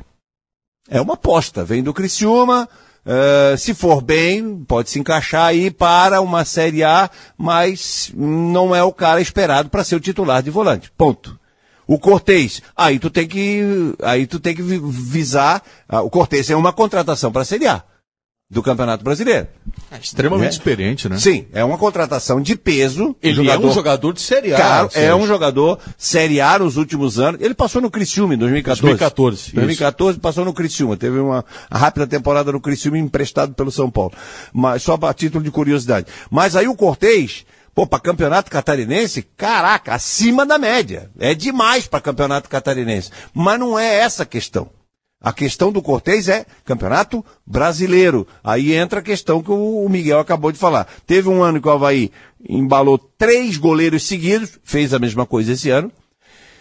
Cinco zagueiros do mesmo nível. Rafael Pereira, Betão, Alemão, tinha ah, um que chegou e foi embora, o Geninho pediu, chegou e foi embora, um, Um quarto, quarto- um zagueiro. quarto zagueiro, eh, é. Tinha tanta gente que eu nem me lembro o nome dos caras. Tá. E agora está acumulando na lateral esquerda. Mas não a não tá ser acumulando, que. Sérgio. Não tá acumulando. Não, a não Essa ser leitura que- equivocada, porque o Léo Kovic não é um lateral para compor grupo num- numa situação de maior exigência. O, o, o Diego Matos, para mim, é uma aposta. Ele está recebendo só ah, uma, uma chance no Campeonato Catarinense, mas não é lateral com estofa para uma Série A. O Havaí sabe disso. Por isso que ele está recebendo essa oportunidade agora. É, agora Lembrando o Havaí que ele- também, o Havaí lembrando que ele é também, da- o Havaí também. Então, o. Havaí, então o Havaí vai emprestar os dois jogadores para baixar a folha, porque É. se ficar com os quatro. É isso que eu tô É, falando. é, É isso que dá não- entender. Nós não estamos falando aqui de um Grêmio Internacional, São Paulo, Flamengo. Os caras têm muito dinheiro, os caras erram pra caramba, mas tem dinheiro. O Sérgio falou ainda há pouco ali, ó, o Matheus Lucas. Porque ele vai ser titular no Havaí. Não vai ter nem lugar no banco, então empresta, dá. Aquilo que sabe? nós falamos ontem na jornada. É. Tem o Matheus Lucas. Se ele não pode ser titular meio tempo contra o Barra, cara, ele não tem. O que, que ele tá fazendo na ressacada? Aí jogaram na ponta direita ainda. Outra coisa que o Havaí precisa é a contratação do número 5. Um, um- um volante. Não, mas tem É, mas o- mas é o mas seguinte, tem- tem o. Bruno. Não, não, tem Não, o. Ranielli, Pois é, tem o o- Eduardo, Não, o tem o Claudinei- Jean não, o Kleber. Claudinei o Eduardo não é o É, primeiro mas olha volante. só, Mas o Claudinei Ranielli, disse ontem, ó, Claudinei o disse ontem na coletiva o que o vida vai ser inteira. volante. Ranielli jogou a, a vida inteira quase de zagueiro. E É. ele mesmo disse, na coletiva essa semana, que prefere jogar de zagueiro. Mas o Claudinei É, falou que mim- conversou com dois assistentes técnicos mim- e ele vai jogar mim- de volante. Mas Pra o cara mim, chega lá ó, e diz, disser Miguel, Claudinei que Miguel, quer jogar de ei, ponta ei, direita, ei, ele bota ei. na esquerda. Ei, trouxe o aparelho hoje? Tá. O, o, Qual é o o problema? Havaí, o Havaí para mim, trouxe eh, eh, até agora, fez duas contratações adequadas para a Série A do Brasileiro. O goleiro Douglas, que já está aí mostrando que eh, não tem discussão, e o Ranielli. Mas o Ranielli para zaga. Tem que testar, tem que botar a jogar para zaga. Esses outros jogadores que vieram até agora, ou são apostas, ou são jogadores veteranos. O, o Havaí precisa colocar mais jogadores de boa qualidade no grupo nessa faixa etária. Eh, com experiência em Série A, né? na faixa de 24, 25 anos, eh, é o exemplo do Ranielli. É, e, e tem que trazer mais jogadores desse nível para colocar no time, se quiser mudar a, a forma de jogar e ter um time mais intenso. Porque senão vai cair nos mesmos problemas do ano passado. Bom, o Havaí precisa de um número 5. O Havaí só tem o Bruno. E eu digo o seguinte: o Bruno hoje é mais útil no time do Havaí jogando de 8. Jogando de 8. Para o pessoal entender bem. De meia, o segundo volante. No, no esquema que o Havaí está jogando hoje, ele não se encaixa, Miguel. É justamente pela intensidade que exige desse segundo e terceiro homem. Eu já tentaria ele dando dois passos para trás e adaptando ele na zaga. Ah, mas ele, para aí, ele vai, ele vai jogar uma, vai ficar cinco de fora, né? Porque ali na frente da zaga ele já dá carrinho. Ontem já não foi expulso porque o árbitro foi, eh, foi amiguinho dele. O Bruno é um jogador que, para mim, hoje, pela experiência que ele tem, ele jogaria com a número 8, como ele jogou no Botafogo. como jogou no Botafogo. Meia, brig... dando bote lá na frente, brigando, chutando. Tanto é que ontem ele apareceu e fez o gol. E o Havaí precisa contratar um volante, um, um, um cara que tome conta da zaga. Que, que proteja a zaga. Mas- o Havaí não tem esse jogador. Mas só para contextualizar. Porque mesmo porque o Bruno, o Bruno ele joga uma, ah, fica três fora, joga três, fica duas fora. Mas só para contextualizar essa questão do, do, do Ranielli. É, ele é zagueiro? É zagueiro, mas só para contextualizar aqui. O Claudinei disse ontem, na entrevista pós-jogo, de que conversou, ele foi perguntado sobre a questão do Ranielli, por que, que jogar de volante, já que ele é zagueiro e tal. O Claudinei, ele ficou claro na entrevista que o, que o, que o Ranielli será utilizado como volante. Ele disse, olha, conversei com assistentes técnicos, com os treinadores que trabalharam com ele lá em São Paulo, e que o melhor momento dele foi como volante. Então, aqui, nós vamos utilizá-lo como volante. Então, para mim, ficou claro que ele será utilizado como volante. Foi o que disse Claudinei ontem. É, mas tem, tem ruídos na comunicação aí. Quando isso acontece, não é bom. Não é bom quando isso acontece. O técnico já está pensando numa coisa, o jogador noutra. É, eu acho que falhou alguma coisa lá no, no núcleo de inteligência, viu?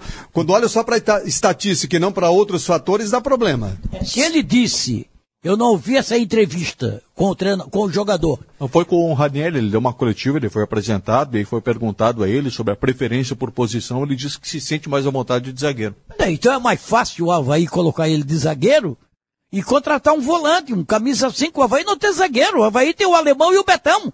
Acabou, não tem mais. Zagueiro? Tem um menino agora, Tá, Arthur o Arthur, Chaves. mas o Arthur vai entrar numa série pela esquerda. O Arthur pode jogar no lugar do alemão no- como zagueiro pela direita. Porque, por que, que eles não colocaram o alemão pela esquerda, que já é velho, tá lá, tem mais experiência, e botaram o guri na posição dele? Aí mexeria dois jogadores experientes, né? Já perdeu um, perderia dois. Simone Malagoli, vamos lá atualizando os recados, ainda nesse nosso assunto que está rendendo muito hoje, né? Que é sobre essa montagem de elenco do Havaí, mais um jogador mais experiente, Cortez que está chegando aí com 34 anos, hein, Simone? Vamos lá, o Alessandro Santos dizendo que o Cortez não sabe marcar nesse esquema do Claudinei. O Dizendo que o problema não é a idade, é a preparação física e tem jogador que mesmo com a idade avançada vai longe. O Alexandre Ávila, olha, o Betão tem um dos melhores condicionamentos do elenco e é importante como liderança, talvez não seja titular na Série A, mas será importante. O Cortez tem 34 anos, não é nenhum absurdo. Se ele se cuidar, joga fácil, da mesma forma o Bruno Silva, assim como o Betão, que tem uma idade avançada, mas totais condições de estar no elenco do Havaí também para a Série A. Ou vamos dispensar o Bruno? Claro que não. Logicamente, devemos mesclar jogadores mais jovens com os mais experientes. Nem só jovens, nem só experientes. O Alexandre Miller também está por aqui. O time joga com três volantes e toma sufoco do Barra. É uma vergonha. O Marcelo de Oliveira, o Havaí precisa de uns cinco, seis jogadores bons aí para se manter na Série A. Também o Eduardo Luiz dizendo que todos os times de Série A nos estaduais estão com dificuldade nesse início. O Vanoir Zacaron, o Havaí manteve a base e o mesmo esquema retranca do Claudinei. O Hugo dizendo que o Claudinei morre nas teimosias dele nas escalações. Também o Paulo Rosa aqui mandando um beijo especial para a esposa dele, a Simone, também para a filha Jaqueline. Beijo para vocês. O Renan Schlickman, Couterma tá certo. A Chape tem nove pontos, mas é um time limitadíssimo. Ganhou sofrido do Barra em Chapecó. Deixa equilibrar fisicamente para ver se a parte técnica não vai prevalecer. E também o Rangel Vieira aqui ligadinho com a gente. E você continua participando, interagindo, manda o seu recado, Facebook, YouTube, Grupo Veg Esportes, também no nosso WhatsApp, 988231111. É isso aí, siga De- participando só com a deixa eu fazer gente uma pelas aí, plataformas digitais do Grupo Veg Esportes, Já- Face, YouTube, por aí vai, Paulo. Já que o, o Vinte falou ali, o Renan Schlickman, né? Nosso amigo, falou Papai? sobre a Chapecoense, papai, é? Sobre a Chapecoense, ela pode ser limitadíssima para a Série A do Campeonato Brasileiro, não para Campeonato Catarinense. E antes de qualquer questão de qualidade, o que eu falei é que a Chapecoense está organizada, está arrumada, Tem um 4-1. técnico que arru- arruma, né, que Paulo? arrumou o time, 4-1, 4-1, dentro do que a Chapecoense tem, eh, o que ela fez na ressacada, já mostra, né, na ressacada, deu um nó no Havaí. Deu um nó no Havaí dentro da ressacada. Então a gente vê ali que já aparece o trabalho, a gente já sabe o que o técnico quer. Coisa que não dá para perceber ainda no Havaí. O que o Claudinei quer. Ele nem está no ano passado e nem entrou no novo ano ainda. Tu sabe qual é a impressão que me passa? E ano passado, quando saiu a questão, ah, o Claudinei, quem é o técnico pro Havaí? Eu falei, ninguém melhor do que o Claudinei conhece o Havaí para a sequência da Série B. Não mexe que, que não vai dar certo. A minha opinião no ano passado. Eu, a favor do Claudinei. Acho que é, tem capacidade, pode fazer, tem que derrubar umas teimosias. Mas sabe o que, que me parece? Sabe qual é a impressão que me parece? A coletiva dele pós-Chapecoense, ele disse assim, vocês viram? Chapecoense jogou fechada, jogou no contra-ataque. Parece que ele quer jogar no contra-ataque, mas assim, ah, mas se eu jogar no contra-ataque, os caras vão. Cara, se quer jogar no contra-ataque, se acha que o time do Havaí tem que jogar bem fechadinho e bota, sei lá, Copete e Paulo Baia, vou botar dois velocistas e vou jogar por uma bola. Se ele acha que isso vai dar certo, faça. faz isso, Se ele pô. tem a convicção, né? Mesmo porque, se um dia, ou quando ele cair do cargo, vai cair pela cabeça dele, não vai ser pela minha, nem Sérgio. pela do Miguel, nem pela do Jâniter. Quer dizer, se ele acha que o retroativo, aquele, é retroativo que chama? Não.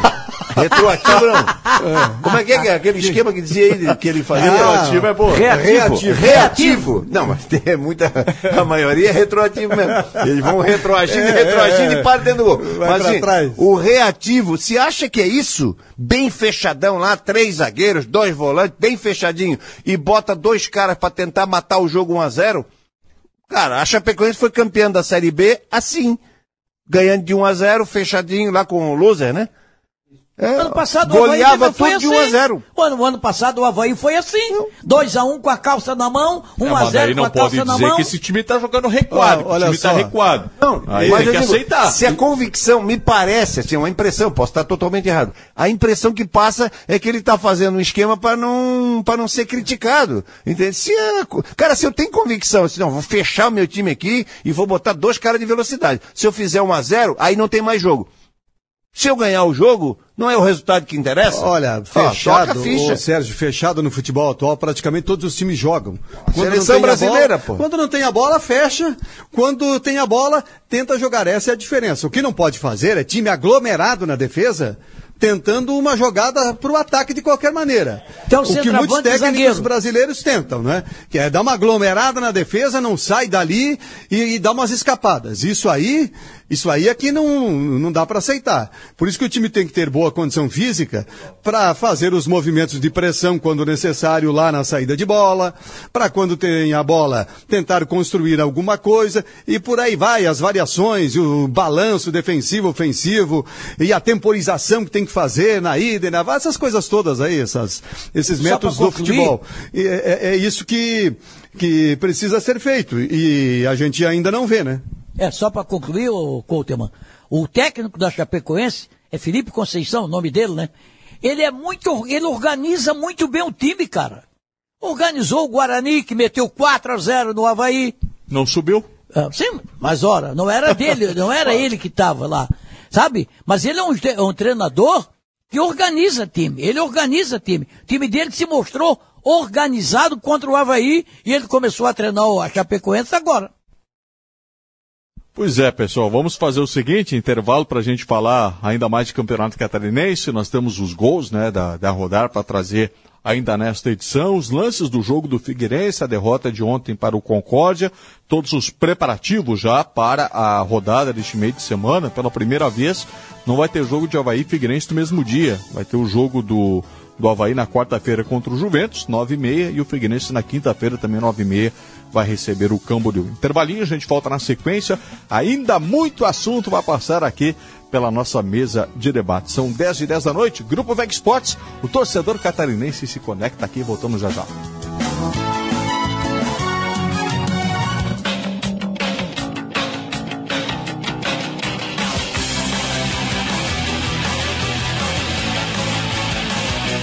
Grupo VEG Esportes.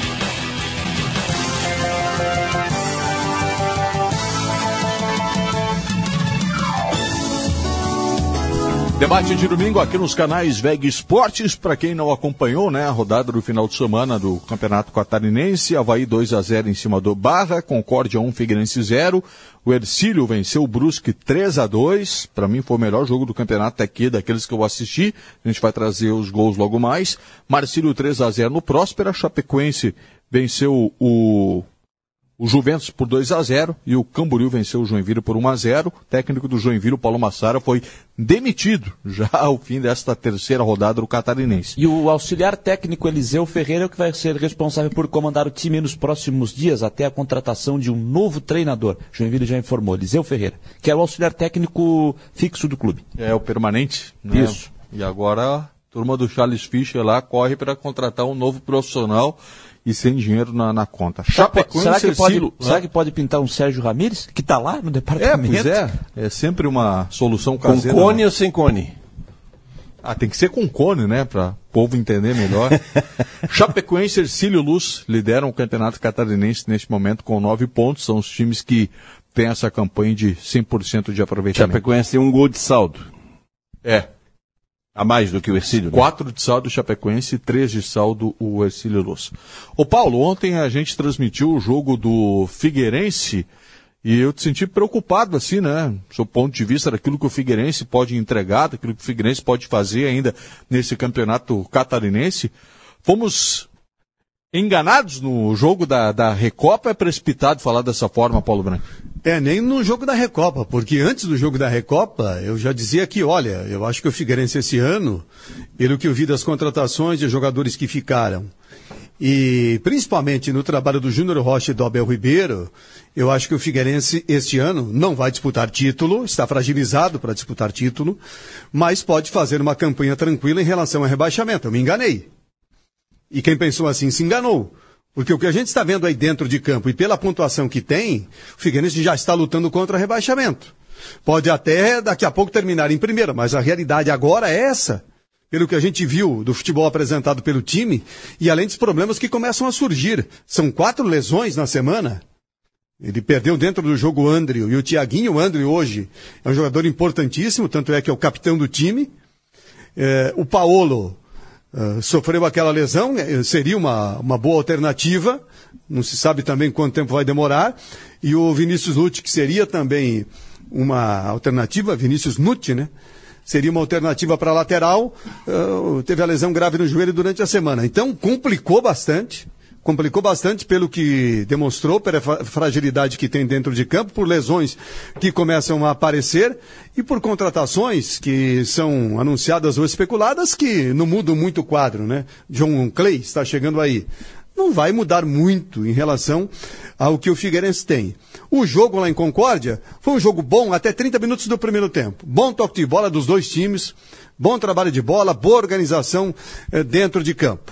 Aí a partir dos 30 começou a prevalecer a melhor condição do Concórdia. Uma condição física, não é de tempo de preparação, também é, mas é porte físico dos jogadores. Concórdia tem um time fortíssimo fisicamente, só tem jogador maçudo no time do Concórdia. E a maioria jogadores experientes, rodados aí por vários times do futebol brasileiro. Tem um garoto bom na lateral, um touro fisicamente, tecnicamente precisa evoluir, o Oliveira, 18 anos, é uma revelação. O Paolo não teve a mínima chance em cima dele, né? Atropelou o, o Paolo. É, tem força ofensiva, tem presença ofensiva. Lucas Batatinha estava no Operário ano passado, na Série B do Campeonato Brasileiro. É, tem movimentação no meio, Rui, jogador super experiente, aquele que foi do, do Curitiba, é bom jogador, enfim. O Concórdia tem um time hoje que o Figueirense não tem. O time do Concórdia hoje, nesse momento, é melhor que o time do Figueirense. E aí prevaleceu essa condição do Concórdia, já a partir dos 30 minutos, fez o gol, falha do Rodolfo, não foi frango, foi falha, era uma bola defensável, porque ele chegou nela, né? O Figueirense perdeu o pênalti, né? Poderia ter, poderia ter desviado. Não, não, não, foi no outro Ah, jogo. Perdão, perdão. Perdeu nada. Eh, o Figueirense teve uma chance, por incrível que pareça, uma chance no jogo, clara, quando ficou com 10. O Luizinho recebeu uma bola pela direita, bateu na saída do goleiro, o travessão salvou. E nada mais. Então a gente vê que o time do Figueirense fisicamente está frágil, do porte físico, não na preparação física, porte físico dos atletas, tecnicamente uma limitação muito grande. Restou um pouco de organização que o Júnior Rocha deu, principalmente do meio para trás, né? O time tem uma certa organização, mas quando tomou uma pressão, não suportou. Não suportou a melhor condição do time do Concórdia. Aliás, gramado excelente lá em Concórdia. Muito bom, muito bom. É, Agora, eu- Sérgio, é, a gente tem. Você também transmitiu os últimos jogos do Figueirense. Ontem foi o, o Paulo. É impressionante a, a falta de força ofensiva da equipe do Figueirense. Até é. eu tenho destacado que tem até dois zagueiros que dá para jogar um campeonato catarinense. Vai ter um reforço outro, quem sabe, lá para a Série C. É, o lateral direito, Muriel, para mim, tem sido o jogador mais consistente do Figueirense em todo o campeonato. É, é o, Foi o melhor do Figueirense ontem. também ontem, e já tinha sido na minha Fala, visão nos últimos jogos. E aí tem o Zé Mari, que para mim decepcionou muito no jogo de ontem. Tá muito lento o Zé Mari na lateral esquerda. Tá fácil demais de passar pelo Zé Mari. Os atacantes que jogam pelo lado direito, esquerdo do Figueirense tem encontrado muita, muita facilidade. Já aconteceu no Clássico, foi assim com o Christian, jogador do Joinville, no jogo com o Joinville, e por aí vai. E, enfim, é, tem até o meio de campo é, jogadores que dá para suprir até certo ponto as necessidades. Agora impressionante a falta de qualidade ofensiva. Três jogos, nenhum gol marcado, sendo que o Figueirense ainda não pegou é, o Brusque, não pegou a própria Chapecoense, vai ter o Havaí um pouco melhor preparado depois quando tiver o clássico do Campeonato Catarinense.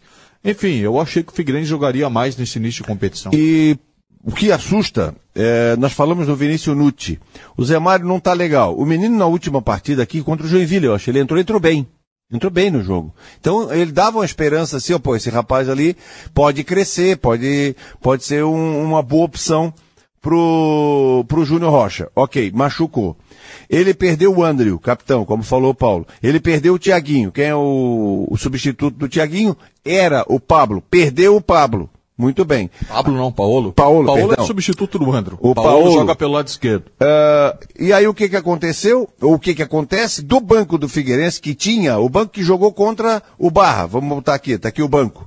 Tinha o Paulo, tira o Paulo. Já não tinha o Nuti. Vitor Hugo, goleiro, jovem que veio do Internacional. Pablo, não sei quem é. Natan Alves, não sei quem é. Natan Mazieiro, também não. Ah, tem que se formar então, Sérgio. Wesley, Pô, o- só, peraí, peraí, vai, deixa eu desenhar aqui pra ver se tu entende. Não sei quem é que não jogaram ainda, não sei. Não sei se joga com a direita, com a Pô, esquerda. já tá no quarto se é alto, já, se é pô. magrelo. Tem Pablo, Natan Alves, Natan Maziero, Ou Wesley, seja, Riquelme, Luizinho, Luiz Gustavo. contar. Vai dá contar. Tá, tu vai contar com quem? Pra- Não, nas próximas rodadas não tem Tiaguinho, não tem André. O Figueirense tinha 11 correndo bastante, assim, organizadinho e só. Não fez nenhum gol no campeonato ainda. E perdeu dois dos 11. Sobraram nove e um banco de uma gurizada tu que... sabe quem do banco que eu tenho Agora é gostado? minha vez? Tá tudo único do- assustado. O único do banco que eu tenho gostado é o Wesley Gaúcho, o volante, Wesley. O que, que tem? Ele joga como o primeiro volante. Dessa turma que tem entrado, tanta gurizada ali, é o único que eu vejo que tem uma luz ali para evoluir. E pra mim, pelo que eu vi, um dos melhores jogadores do Figueirense, que eu gostei, foi o que falhou no gol, o Clayton. Na frente da grande área, o volante não pode perder a bola pro cara. Perdeu, tomou o chute, aí colaboração também do Rodolfo Castro, a bola passou embaixo da mão. Vocês acharam que foi frango do. Não, frango não. Rodolfo? Frango não. Ele- frango é- frango foi o do o Grace do Camboriú. Isso, do, isso do é Barra. frango, Esse frango. é frango. O do, Agora- o do Figueirense e o do Rodolfo foi falha. O Rodolfo Castro, ele chega, a bola passa embaixo da mão. Ele chegou na bola, ele deu o bote errado na bola, é diferente. Ele colaborou. Mas 1 a 0 foi normal o jogo. Por quê? O Figueirense não tem força. Figueirense tem um time organizado, tá organizado, mas não tem força de ataque, não tem força física, entendeu? E não tem opção. John Clay, não sei, cara, vamos, vamos esperar aí. Mas quando que vem? Quando que chega? Tem que estar pronto para ontem.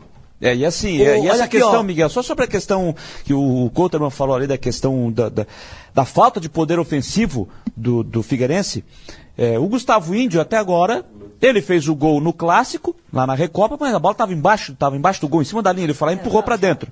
Empurrou, só colocou a, a bola para dentro. O Gustavo Índio até agora não apresentou um futebol que convencesse, que fosse aquele futebol, olha, é titular absoluto. Então, com quatro jogos até aqui, contando a Recopa e as três do Catarinense, eu acho que o Júnior Rocha já pode dar uma pensada em mexer ali na frente. Agora, eu vou concordar com quê, vocês. Jânio? não, eu vou Esse é concordar com problema. vocês e que vai botar quem? Pois é, Porque, nós se- veja assim, tem a questão do Paulo, mas o Paulo não é. O Paulo pode- pode- poderia ser uma, uma opção ao Tiaguinho. Agora eu vou ser bem sincero para vocês. Dos jogos que eu vi do Paulo, tá? Já no ano passado e do que eu vi até agora, eu ainda não é aquele futebol de, nossa, o Paulo é o. Eu sei Não que é vocês não futebol, estão é o assim, corpo eu, dele, né? eu sei que não é isso que vocês estão dizendo, que o Paulo é a solução dos seus problemas. Não, eu sei que está longe disso. Está longe disso. Era pra Mas fazer eu aquele, também- eu aquele também não- barulhinho ali 10, 15 mas minutos. eu também né? não Jogador vejo o pra ser titular. Eu não vejo, e como eu já vejo torcedores, aí eu vou me lembrar da frase do Jorginho quando ele era técnico do, do Figueirense. Primeiro jogo do Paulo. Aí ele entrou, entrou bem no jogo, aí ele foi questionado na coletiva pós-jogo. Qual foi a resposta do, do, do Jorginho? Ele disse o seguinte: calma. Calma com o Paulo, deixa ele quietinho lá. Acho que ele tinha razão, hein? e a- ele, Quantos claro, meses- porque quantos aí, meses Paulo, faz que o Jorginho não, disse não, isso? Não, ah, ô Paulo, mas é o Quantos seguinte... meses faz não, que o não, mas- Jorginho mas, peraí disse vou- isso? mas deixa eu complementar. E aí, o Kotterman disse, isso, O- disse uma situação ontem no jogo e que eu concordo plenamente. Quando teve a lesão do, do Tiaguinho, o Paulo não foi a primeira opção. Foi, entrou o Luizinho no lugar dele. E aí o Paulo só entrou na sequência porque logo em seguida o André machucou. Teve que deixar a partida. Se o André continua no jogo, fica claro que o Paulo não é a primeira opção. Se ele fosse uma primeira opção, ele já entraria na vaga do Tiaguinho e não Tá, foi. mas tudo bem, ah, essa é uma outra questão. Mas assim, o, o Paolo, a gente percebeu quando apareceu no time principal que ele tem qualidade, que ele tem potencial. Jogador rápido, driblador, vai, vai no um contra um para cima e procura jogada, procura o gol. Tanto é que ele fez gols em várias partidas na Copa Santa Catarina. Nível de disputa diferente do Campeonato Catarinense. É bom lembrar disso. Só que já se passaram alguns meses depois disso. E um jogador na idade dele, ele hum, com o trabalho moderno que se faz hoje de pre- pre- preparação física e de suplementação, em seis meses ele ganha bastante massa muscular. Eu não sei qual é o trabalho que está sendo feito no Figueirense. Não vi muita mudança, não vi muita mudança eh, na massa muscular do Paolo. A gente pode se enganar às vezes olhando Pode ser que não seja fora, tão né? visível assim, vendo pela, pela É, TV, pode ser que não enfim, seja né? visível, enfim. É, mas o que dá para dizer é o seguinte: independente se ele está melhor ou, ou não evoluiu é, fisicamente, é que deu para ver nesse jogo com o Concórdia, diante de um adversário com uma pegada forte, com aquele lateral que é um touro, esse jogador aí, com essa condição física, é só evoluir um pouco na parte técnica, com essa condição física que mostrou o Oliveira, já já está na Série A do Campeonato Brasileiro. Tem 18 anos, o menino. Eu- Ok, o Paolo não teve a mínima possibilidade. Parecia eh, profissional contra eh, infantil. O Paolo não teve uma chance sequer de fazer o lance individual em cima do, do Oliveira. Então, é, é claro, é um jogo só, enfim, não, não é definitivo, mas realmente eh, ele precisa evoluir. Tecnicamente, precisa evoluir eh, na, na massa muscular. E agora, com essa parada, então, esquece Bom, Paolo, eu, né? Eu vejo o seguinte.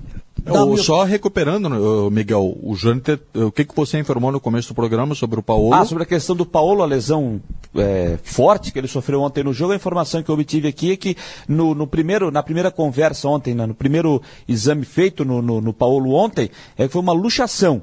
E que ele voltou na, na viagem, né? O Figueirense viajou de ônibus para lá. Na volta ele já veio com uma tipóia e que hoje, eh, hoje já passou por alguns exames, amanhã deve passar por novos exames para ter um, um resultado mais concreto da lesão que ele sofreu. Mas num primeiro momento, na primeira avaliação médica, foi uma luxação. Bom, quando vocês começaram aqui a falar de Figueirense, o Couteman perguntou, bom, o, Figueirense enganou ah, ah, contra o Havaí, é diferente, jogar o clássico, sempre quem está por baixo vence, quem, quase sempre, quem está melhor. No caso, o Havaí veio como Série A, por aí fora, o Figueirense foi, mordeu, pegou, e também teve que se lembrar da falha do goleiro do Havaí, das duas falhas do goleiro do Havaí. Tudo bem, venceu.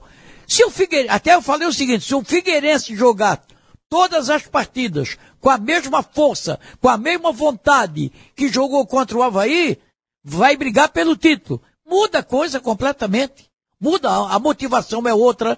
Não, a- o torcedor estava lá, a- o torcedor do Havaí provocou com um O negócio na Figueirense, mão lá de voou, Série o C. Figueirense voou fisicamente em relação ao Havaí. Claro, Não exatamente. pode esquecer das circunstâncias daquele jogo. E não é tirar mérito do Figueirense. A questão física faz parte do combo do jogo de futebol. Só que a diferença física foi um absurdo no É, jogo mas da Recopa, né? independente disso, né? O clássico sempre tem, tem algo claro. mais. É, o clássico é sempre diferente. tem algo mais. É diferente. Claro. O John Clay acrescenta bastante e pouco. O John Clay ele já chegou né, no Figueirense, Comparado já a quem? participou de alguns treinamentos. Comparado a quem?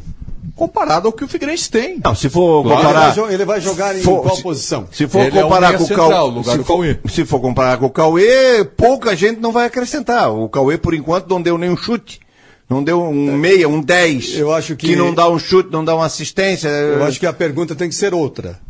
Para um time, para um clube do tamanho do Figueirense, para o tamanho da missão que tem, mesmo sendo Série C do Campeonato Brasileiro, é o jogador adequado, John Clay? É Bem o cara, fisicamente, eu acho que sim. é o Brusque cara, ele foi bem, né? é o cara. Ele não era titular no Brusque. Não era titular do Brusque. É o cara para ser um grande jogador, visando uma Série C, nem fala do Catarinense, do visando uma Série C do Paulo. Campeonato Não, não, aí, Brasileiro. aí a visão é outra, não tem comparação. Ah, não vamos falar do Havaí na Série A, não, aí é outra coisa. Exato. A Série C é Eu um que jogo por comparar- semana, eu tenho que deixa acabar o Catarinense, aí você vai no mercado ao longo, você arruma, consegue, aí é Série C, né? Ô, o Sérgio, nível, o nível ô, é Sérgio, outro, ô, completamente Sérgio, diferente. Não tem, ô, aqui- Sérgio, não tem dinheiro e nem tempo para. Contratar para Catarinense e depois outro time para a Série C. Não, outro time dá. não. Eu tô- Não dá. O Figueirense já contratou em menos de dois anos mais de 100 jogadores. Vai fazer tudo isso de novo? Pra Série C, você, você vai lá, quando acabar o cata- contrata quatro jogadores, ao longo arruma e, e consegue chegar, se contratar bem. Tanto que ano passado quase chegou, É, né? ah, porque a Série C te dá esse, os adversários, a fragilidade, etc, etc. Agora, a Série A não, porra. A Série A você vai disputar com os tops de linha do Pô, Brasil. mas tu falou é aqui, diferente. Tu falou aqui, é, aqui no, no debate, é que eu não ouvi a entrevista do Paulo Prisco Paraíso, que ele disse que em 2024 o, o Figueirense está na Série A. Ele falou que esse ano é C, ano que vem é B e o outro ano, 24, é Série A. Então vai ter que fazer time, né? Porque com Não, é isso aí, não, sim, né? claro que sim, mas Ah. quem falou foi ele, não fui eu. Sei. eu Agora, acho que- Se eu digo, se eu digo eu- que até o final do ano eu tô morando eh, na beira-mar norte com um carro zero quilômetro, com uma lancha de 33, pa- aí quem tá jogando responsabilidade sou eu. É, No final dono do da- ano, Ei, ei, eu A lancha e o carro virar. já tem, né? O Só dono falta da- mudar o endereço. O dono da lancha é o de cabeça branca. É bom, eu é passo, a- eu passo pro nome do Miguel. O dono, O- da, lan- o dono da lancha é o de Eu cabeça boto a lancha branca. no nome do Miguel. Aliás, é melhor ser amigo do dono da lancha do que ser o dono da lancha. É bem mais, não precisa nem lavar. Mas eu tô te falando o seguinte: o Figueirense tem que ir pro mercado agora, rapaz, e arruma lá um meia, mais um, mais opções. Mais jogadores calejados, fortes, pode ser veterano, pode ser veterano, é para campeonato O catarinense. Abel sabe. É, sabe, mas só que, que mas não é o Abel que, que ah, não tem tinta na caneta, é o Lages. Tem que botar por quê? Porque Tá o o Figueirense, problema, senhor. o Figueirense tem dois pontos. E os caras lá da frente, Chapecoense, Ercílio, Concórdia, Camboriú, na próxima, nas próximas duas rodadas, eles se aproximam dos 12. E Ó, vai ó. sobrar o quê? Vai sobrar não cair de novo. Você Essa é a citou realidade. Aí, você citou aí o Lages, esse é o problema do Figueirense. Continua focando tudo e apostando tudo nessa parceria com o Lages, contratando no padrão Lages, no mercado Lages, no padrão investimento do Lages. A informação a que eu captação, A captação de 20 milhões do Paulo Prisco não deve ter dado certo até agora, porque continua contratando esse nível de jogador aí. Não, e a Uma- informação que eu tenho, tem dois caras ganhando 15 mil, o resto é tudo abaixo de 10. Aí não pode exigir muita coisa de qualidade. agora o o mas como é que combinar, vocês né? querem que o Figueirense saia daqui a pouco da noite pro dia pro mercado, porque virou SAF, ainda sem a chegada de investidores, e trazer jogador que é indiscutível para uma Série B ou Série C de Campeonato Brasileiro? Não é essa a realidade do Figueirense. Parece que vocês vieram de mate, daqui a pouco caíram aqui e querem o Figueirense dos anos 2000, 99, O 2001, Coulterman, o Coulterman, 2010. Não, o não é Coulterman, essa a realidade do clube. A partir do momento, Paulo, que chegar O investidor e o Figueirense anunciar que teve comprador para a SAF, aí vai ser uma realidade diferente, mas não são, é ainda. Não, são coisas diferentes. O Paulo Prisco falou que está fazendo uma captação independente de venda de SAF. Quer captar 20 milhões para fazer um time este ano para subir para a Série B do Campeonato Brasileiro. São coisas diferentes. Outra coisa, o Concórdia não tem metade do dinheiro do Figueirense. O Ipiranga, na Série B do ano passado, não tinha. A maioria dos times da Série C do ano passado não tinha. O Ercílio Luz tem metade do dinheiro do Figueirense. E tem times melhores.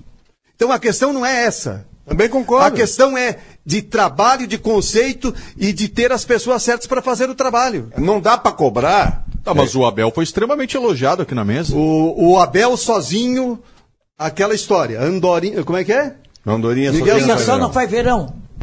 É, mas é o seguinte. Eu o posso Figueirense- pegar aqui, desculpa, Janete. O Abel pode pegar aqui e botar esse cara. A gente, ó, tem, ó, esse, esse, esse, esse, esse. Seis jogadores. Escolhe três que vai resol... eles vão resolver a situação. Bota lá, muito caro. Quanto?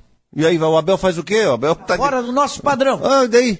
Tá É, mas fora Mas do quando ele foi padrão. contratado, ele foi elogiado dizendo que era o cara do futebol. Sim, ele conhece. Não, mas- Mas, mas é aí- uma coisa não tem nada a ver com a outra. Ah, pra Mas- tu contratar essa equipe aqui, Mas ele sabia- liberdade pra Mas ti, ele não sabia, contratar. Miguel, que ia ter um cofre cheio. Sim, ele, o quando foi Abel- contratado, sabia que tinha um cofre vazio. Tu ouviu o que eu falei? Claro que sim. Ouviu? Claro falei? que sim. Então, assim, ó, é, o Abel, ele conhece, ele conhece o, o futebol brasileiro. Ele sabe o que é que o Figueirense precisa. Mas só que não dão pra ele. é, não dão, até pode dar autonomia, contrata, mas quando chega na hora, olha aqui, ó, eu quero esse aqui. Não, esse aqui tá fora do nosso Mas padrão. alguém achou que ia ser diferente disso, Miguel? É essa pergunta que eu tô fazendo. Não, eu, eu imaginava que o Figueirense não ia fazer, não, até pela sua condição financeira, que o Figueirense não ia fazer um baita time. Pra, olha, vai, vai fazer um time, não, pra, claro vai que fazer não. um baita time para ganhar o Catarinense com o pé nas costas, vai fazer uma Série C tranquila. Isso longe. E acho que o torcedor do Figueirense também sabe disso. Já sabia disso, que não seria, que não seria um baita time que o Figueirense ia montar para essa temporada. Agora, é, o exemplo do ano passado, o Figueirense tinha que ter, no meu ponto de vista, tinha que ter como ali na primeira página da cartilha. Não re- e está se desenhando para isso. Por mais que, que financeiramente ainda seja pior, seja pior do que ano passado. Mas tinha que estar na primeira página da cartilha. Não ter. O Figueirense fez o que ano passado? Um time para o Catarinense, um time para o primeiro turno da, da Série C e um, um outro time para jogar o segundo turno da Série C, que quando foi, fez a parceria com, com o Luiz Alberto. E aí quase chegou, quase deu certo. E depois montou um quarto time para jogar a Copa Santa Catarina. Então o Figueirense fez quatro times em 2021. Então eu acho que dentro da realidade... Quase times, É, né? é, Quase. Dentro da realidade do Figueirense para esse ano, eu acho que já deveria ser montado um time para já pensar num todo num todo de 2022. É claro que ao longo da temporada você vai fazendo os devidos ajustes. Agora, do jeito que está indo aí, o Figueirense vai ter que fazer um time para o Catarinense e um outro time para jogar a Série C do, do Campeonato Brasileiro. E aí, financeiramente, como é que fica para isso? Simone Malagoli, vamos com alguns recados a respeito do Figueirense, que é o nosso assunto agora. Né? São três jogos, dois pontos conquistados e quinta-feira vai ser essa pressão grande né, para vencer o Camboriú no, no estádio Orlando Scapelli, Simone. Vamos lá, o Marcelo Pereira está aqui ligado com a gente. Boa noite, amigos. Olha, o meu medo no Figueirense é que o treinador ache que o time é bom, tá se enganando ou querendo enganar a torcida que não é boba.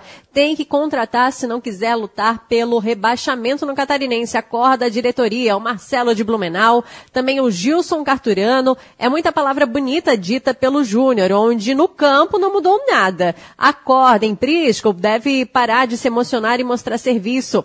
Também o Paulo Roberto Silva dizendo, pessoal da mesa, Figueirense tem time de meninos sem força. Falaram, né, que o Abel conhece o mercado. O time do Figueirense foi mal montado de novo. Também o Marcos de Botecas, Figueirense contratou mal de novo e com esse time não sabe. Os jogadores que estão lá não têm intimidade com a bola. Time fraco e o goleiro não passa segurança.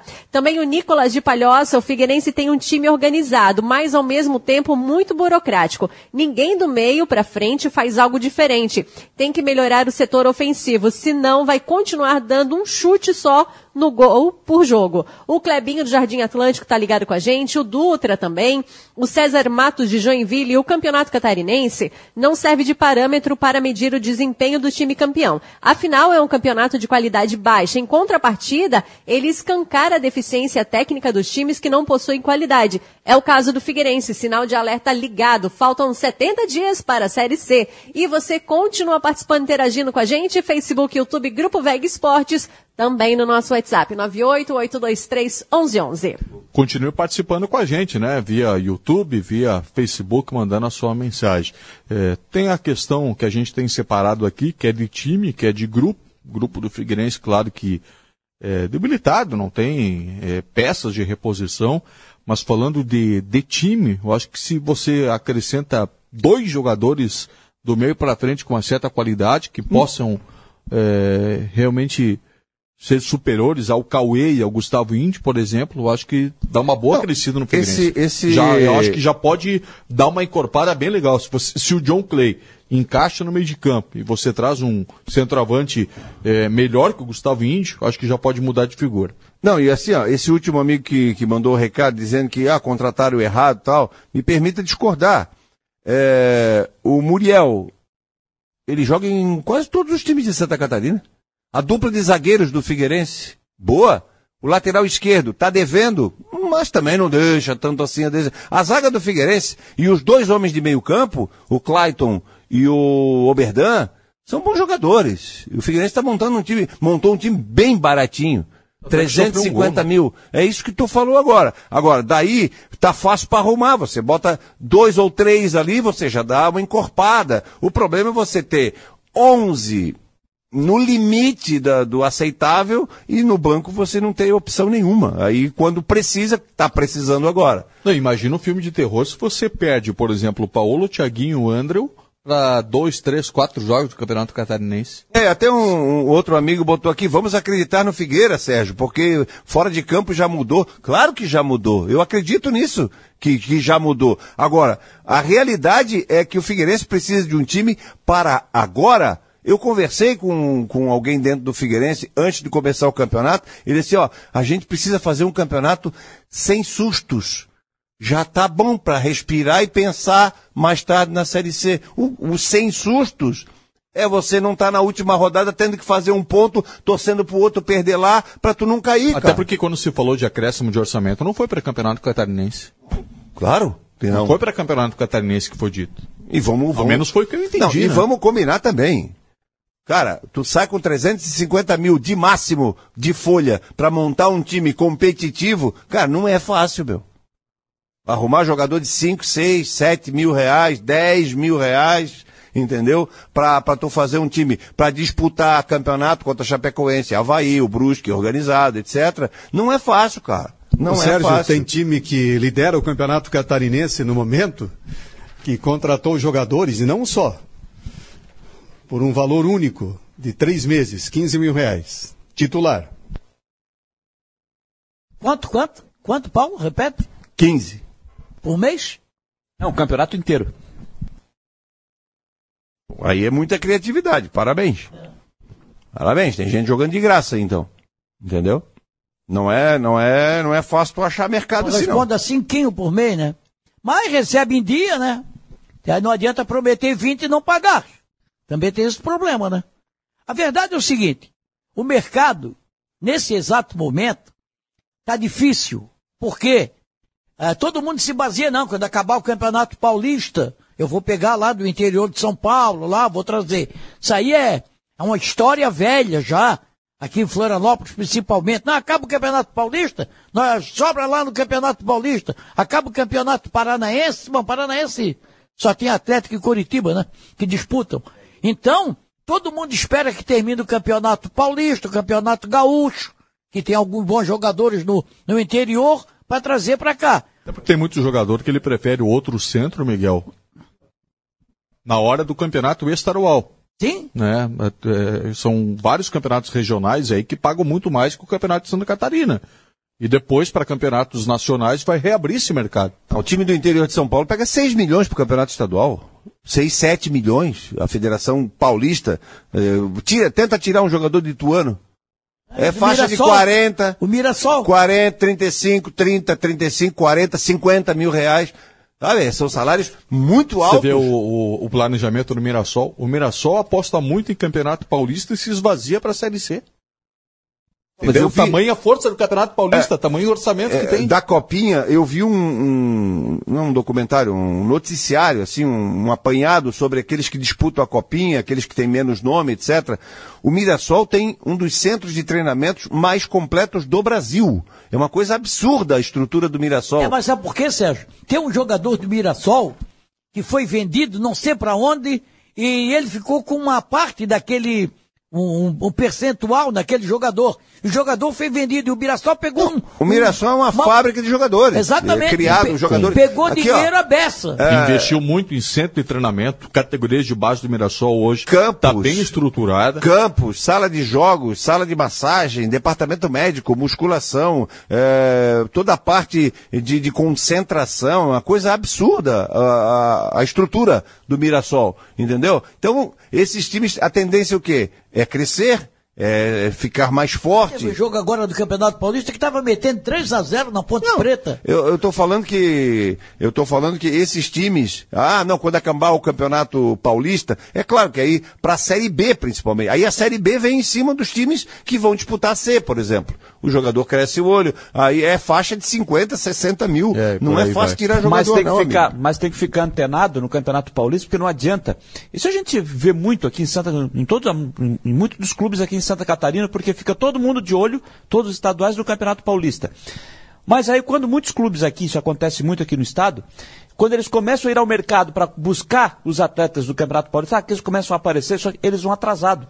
Os clubes saem atrás. Porque aqueles que começam a aparecer, os que vão jogar, isso que, que o Sérgio falou, os times da Série B, eles vão em cima do Campeonato Paulista. Mas o cara começa a aparecer quarta, quinta, sexta, sétima rodada, o cara começa a, e vê que ele tem algo diferente, os clubes que vão disputar a Série B, que não estão disputando o, o- em São Paulo, eles vão em cima dos jogadores. Aí vou pegar o nosso produto, aqui no nosso estado, quando eles vão no mercado, os principais, aqueles que apareceram mesmo, já ficaram para trás. Por isso que é, é preciso é, ficar antenado desde já e apareceu alguém, olha, esse aqui pode fazer a diferença no, no nosso seja na, na- na- no Havaí na Série A, Chapecoense, Brusque na Série B, Criciúma, enfim, mas que fiquem atentos já, não adianta, ah, vai ter, quando estiver terminando a primeira fase, aí quem se destacou, amigo, já, já levaram, aí só fica a sobra. É, mesmo porque tem muitos empresários, né?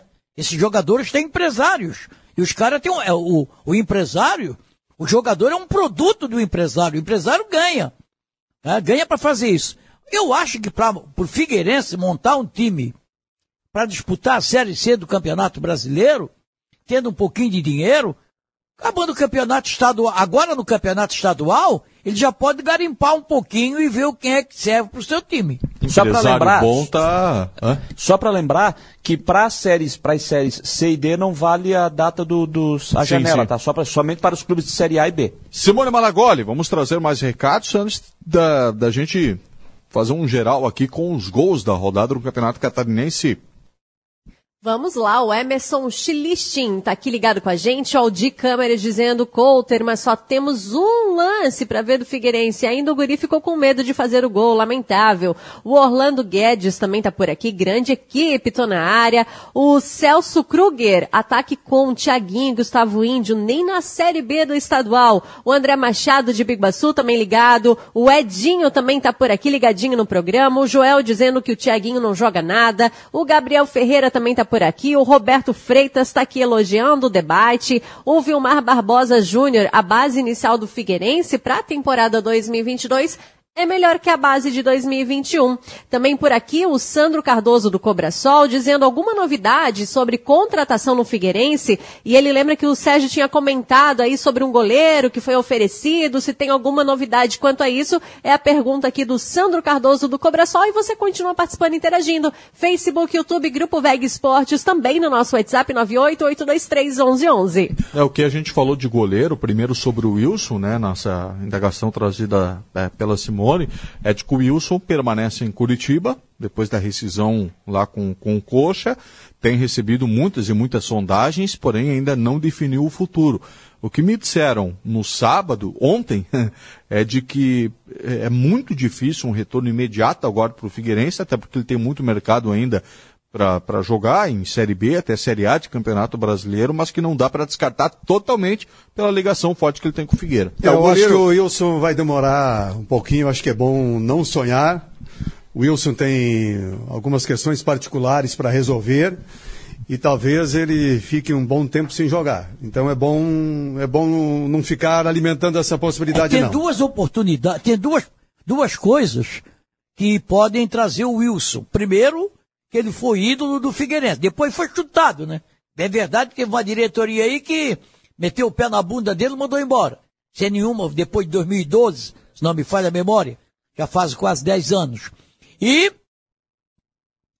e, e a família da esposa dele é daqui. A esposa do Wilson não é daqui? É, não, é, mas a, a situação do Wilson, ele está resolvendo as questões particulares em Curitiba e não tem a menor chance dele chegar em Florianópolis agora. O goleiro que eu falei era Jackson, goleiro que já jogou um pan-americano vestindo a camisa da seleção brasileira como titular. O jogador que estava fora do Brasil veio para cá, foi oferecido, não vem agora nesse momento. Ele tá, ele foi para um time de Minas Gerais, que agora não me lembro, mas também que não interessa. Mas só para responder aqueles que aquele rapaz que nos perguntou há poucos instantes. Eu estava olhando, Zé, deixa rapidinho. Ah, Nós falamos em cota de Copa do Brasil, etc, etc. Aumentou, né? Ah, aumentou e o Havaí entra, o Havaí entra no grupo 2, né? O grupo 1 um, eh, são dos principais da Série A e outros, América Mineiro entrou junto. Depois, os outros da Série A, que o Havaí entra nessa cota, o Havaí ganha 1.090 reais na primeira fase, R$ 1.190 na segunda fase. Um milhão, né? Um milhão, é, perdão. Um milhão e noventa e um milhão cento e noventa Mil é pobrinho, na não. segunda fase da Copa do Brasil. A partir da terceira fase não tem distinção. Todo mundo ganha igual. Que é a terceira fase é um milhão e novecentos. Depois três milhões, três e novecentos, oito milhões, vinte e cinco milhões, sessenta milhões. E isso não nos pertence, evidentemente. Então, Mas, só pra jogar ele já leva 1,50. 1 milhão e 50. um milhão e noventa. Só pra começar. Um pra- milhão e 90. 1 milhão e 90 só pra começar. A segunda fase, 1 milhão 190. O Figueirense entra. A, é, o Figueirense Chapecoense tem 620 mil na primeira fase, 750 mil na segunda fase. Depois passa para 1 milhão e 900, igual a todo mundo. O Ercílio Luz hoje venceu o Brusque por 3 a 2 Vamos trazer os gols na- nas imagens da TVN Sports. Os gols do Ercílio foram do Vitinho, do Tito e do Luan Ferreira. E para o Brusque descontaram o Alexandro e Zé Matheus. Para mim, é, dos jogos que eu assisti, claro, por exemplo, hoje, no jogo do- das quatro da tarde, eram dois jogos. Eu não assisti o do Marcílio. Dos jogos que eu assisti, para mim foi o melhor do Campeonato Catarinense. É, o Brusque já tá. Eu não sei se no último jogo ele jogou, mas o 5 do Brusque ali é o. Potiguar jogou. Não, o volante. Do, perdão, do, do, do Ercílio. É o volante que era do Figueirense. O Denner jogou, tem jogado, Denner Pinheiro. Rafael Exatamente. Lima jogou? Rafael Lima jogou? Jogou, jogou também. Rafael jogou. Lima jogou. É, o, o Ercílio teve é, o próprio Tito, né, aparecendo no ataque. Tem o Igor Goulart, que para mim fez um bom jogo, o atacante que, que já passou pelo Havaí, hoje estava com o número 10.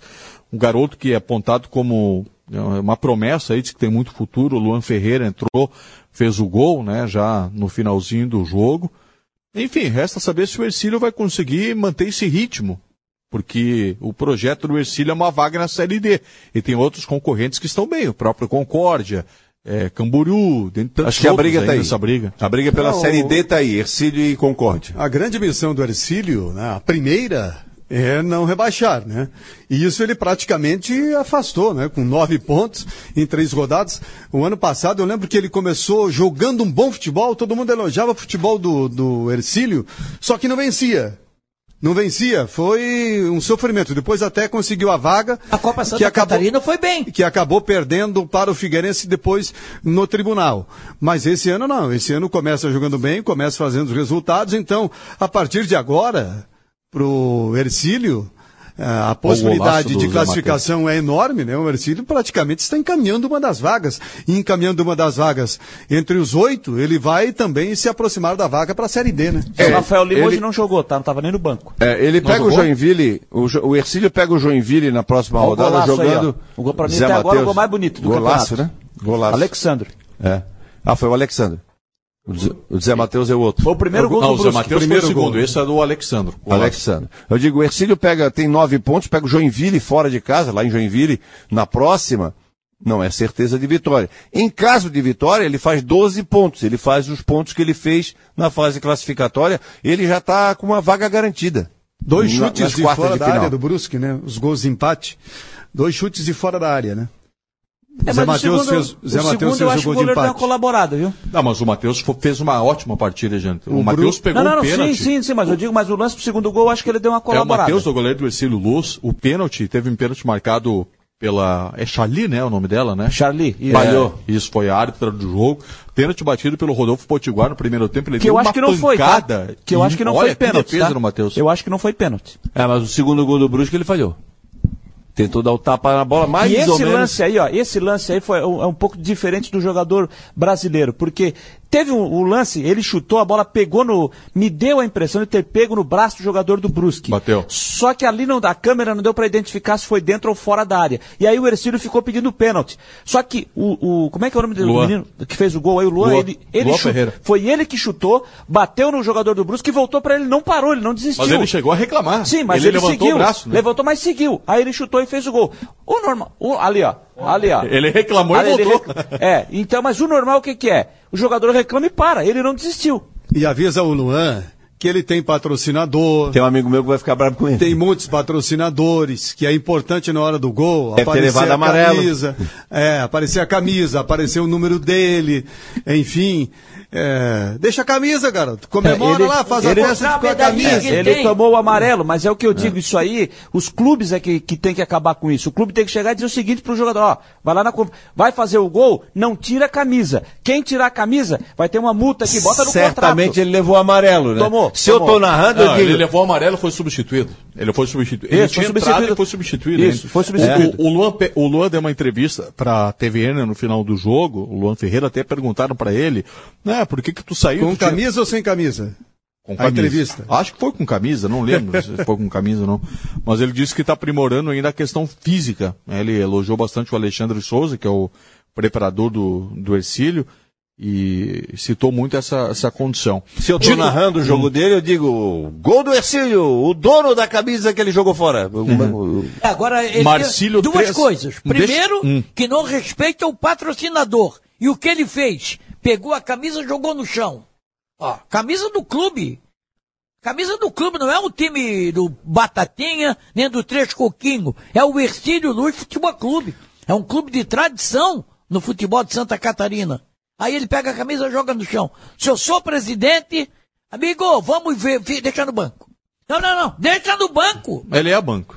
Estava no banco hoje. É, vai pagar uma multa para a caixinha, provavelmente. É, né? não, Marci- tem que pra caixinha. Em Itajaí, o Marcílio Dias venceu o Próspera por 3 a 0. Primeira grande vitória do, do Marcílio na competição, né? Que mais está empolgando. Os gols do Marcílio Dias, do Douglas Paca, do Moisés e do Clenison. Primeiro Próspera gol candidatíssimo à queda. Ah, o Próspera é o grande candidato a rebaixamento. E eu gostei do Marcílio Dias na partida com o Havaí. É um time que, que vai fazer um campeonato tranquilo, aí, pelo que a gente vê. Tranquilo em relação à parte de baixo, né? Acho que briga forte aí en- entre os oito e vai incomodar, hein? Um Time, time bem arrumado, gostei, um time com força em todos os setores. E com cinco minutos o Marcílio já fez 1 a 0 e tranquilizou o jogo, né? É, pelo que o Próspera não jogou, candidato a rebaixamento, isso é evidente. Só que ele tem dois pontos a menos só do que Brusque e Figueirense, tá? Só lembrando. Se ele ganhar um, ele passa. É lógico que o Próspera, eu vi o Próspera boa parte do jogo contra o Ercílio Luz. É bem frágil pro- o time do Próspera. Tá bem fragilizado.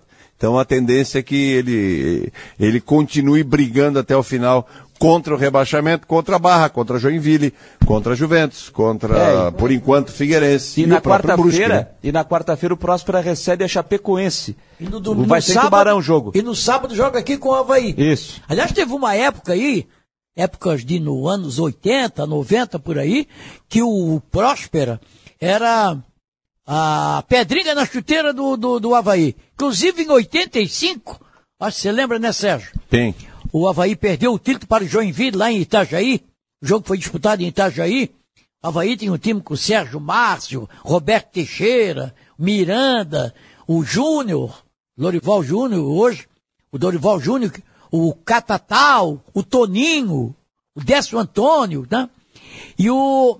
Mas o Havaí jogou em. em- em- o, o- jogou em, em Criciúma contra o Próspera, e se o Havaí ganhasse, já seria campeão. Havaí estava empatando o jogo, tá? Daqui a pouco tem um centroavante baixinho do, do Próspera, não lembro o nome dele agora. Biá? Cam? Biá não. Laerte. Ah, o Laerte, Laerte, Laerte. Laerte. E o E- goleiro era o Pre, que depois veio para o Havaí. é, aí ele foi no, no jogador do Havaí, Carlos Alberto, goleiro do Havaí, foi lá e esticou, o cara deu um tapa nele. pênalti. O Havaí perdeu o jogo de 1 a 0 né? Chapecoense, no outro jogo, venceu o Juventus por 2 a 0 Esse jogo já foi é, agora no começo da noite, começou às 7 horas lá na, na Arena Condá. E até pela questão do saldo de gols, a Chapecoense ultrapassa o Ercílio Luz, ambos com 9 pontos ganhos. A Chapecoense tem 4 de saldo contra 3 do Ercílio Luz. Paulo que tem elogiado bastante aí a organização da Chapecoense neste começo de campeonato, Paulo. É, eu gostei muito da Chapecoense, aqui principalmente no jogo com o Havaí. O Felipe Conceição, eh, eu lembro bem da montagem que ele fez lá no Guarani. Depois eu vi o Remo jogando com ele no comando. E são equipes que jogam dentro do que o futebol moderno exige. Muita aproximação, muita movimentação, com variação, com pressão, às vezes na sede de bola, às vezes bem fechada no próprio campo, mas enfim, não é time de uma alternativa só. E a Chapecoense tem alguns bons nomes. Começa pelo Perotti, né, que foi o grande goleador do Campeonato Catarinense do e fazendo gol de novo. do ano passado, né? O Perotti, foi dele. O Perotti é um, um jogador que nenhum outro time tem hoje no Campeonato Catarinense. Nem o Havaí tem um jogador que nem o Perotti. Não, não tem. Que com essa presença de área, com esse potencial, é um jovem ainda, né? É um garoto que na Série A não apareceu muito porque a Não Chapecoense... apostaram, apostaram no veterano. É, não apo- apostaram no jovem. Apostaram no Anselmo Ramon e porque a Chapecoense também foi um fiasco, então não tinha como o atacante aparecer numa Série A.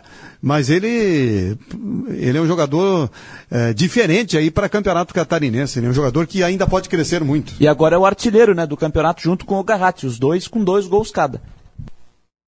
É, então 2 a 0 para Chapecoense nesse jogo já da, da noite de hoje contra o, o Juventus. E para fechar, o último jogo da rodada foi disputado no estádio Augusto Bauer. O Camboriú venceu o Joinville pelo placar de 1 a 0. Esse jogo que acabou culminando com a queda do Paulo Massaro, técnico do, do Joinville. O Camboriú que tem o Jorge Henrique, né, como principal nome também, tá entrando praticamente aos poucos aí. É, mas não deixa de ser uma surpresa. Camboriú, três jogos, sete pontos. Um bom começo de campeonato do Cambora. Bom começo, e gol bonito. Olha a metida de bola do, do meia ali, aquele o jogador do, do Camboriú. Olha a metida de bola. Ele coloca, o jogador já está, quando o jogador começa a partir em velocidade, ele joga no chamado ponto futuro. Pega o cara nas costas do zagueiro. É o que falta, Olha né? lá, olha lá. Olha que metida de bola. E aí o cara foi competente. Ele passou o goleiro e sem ângulo ele achou o gol. Olha lá. É, mas aí é aquela tua história que a gente estava falando ainda há pouco no Havaí. Não tem um, um meia que meta uma bola assim, não tem.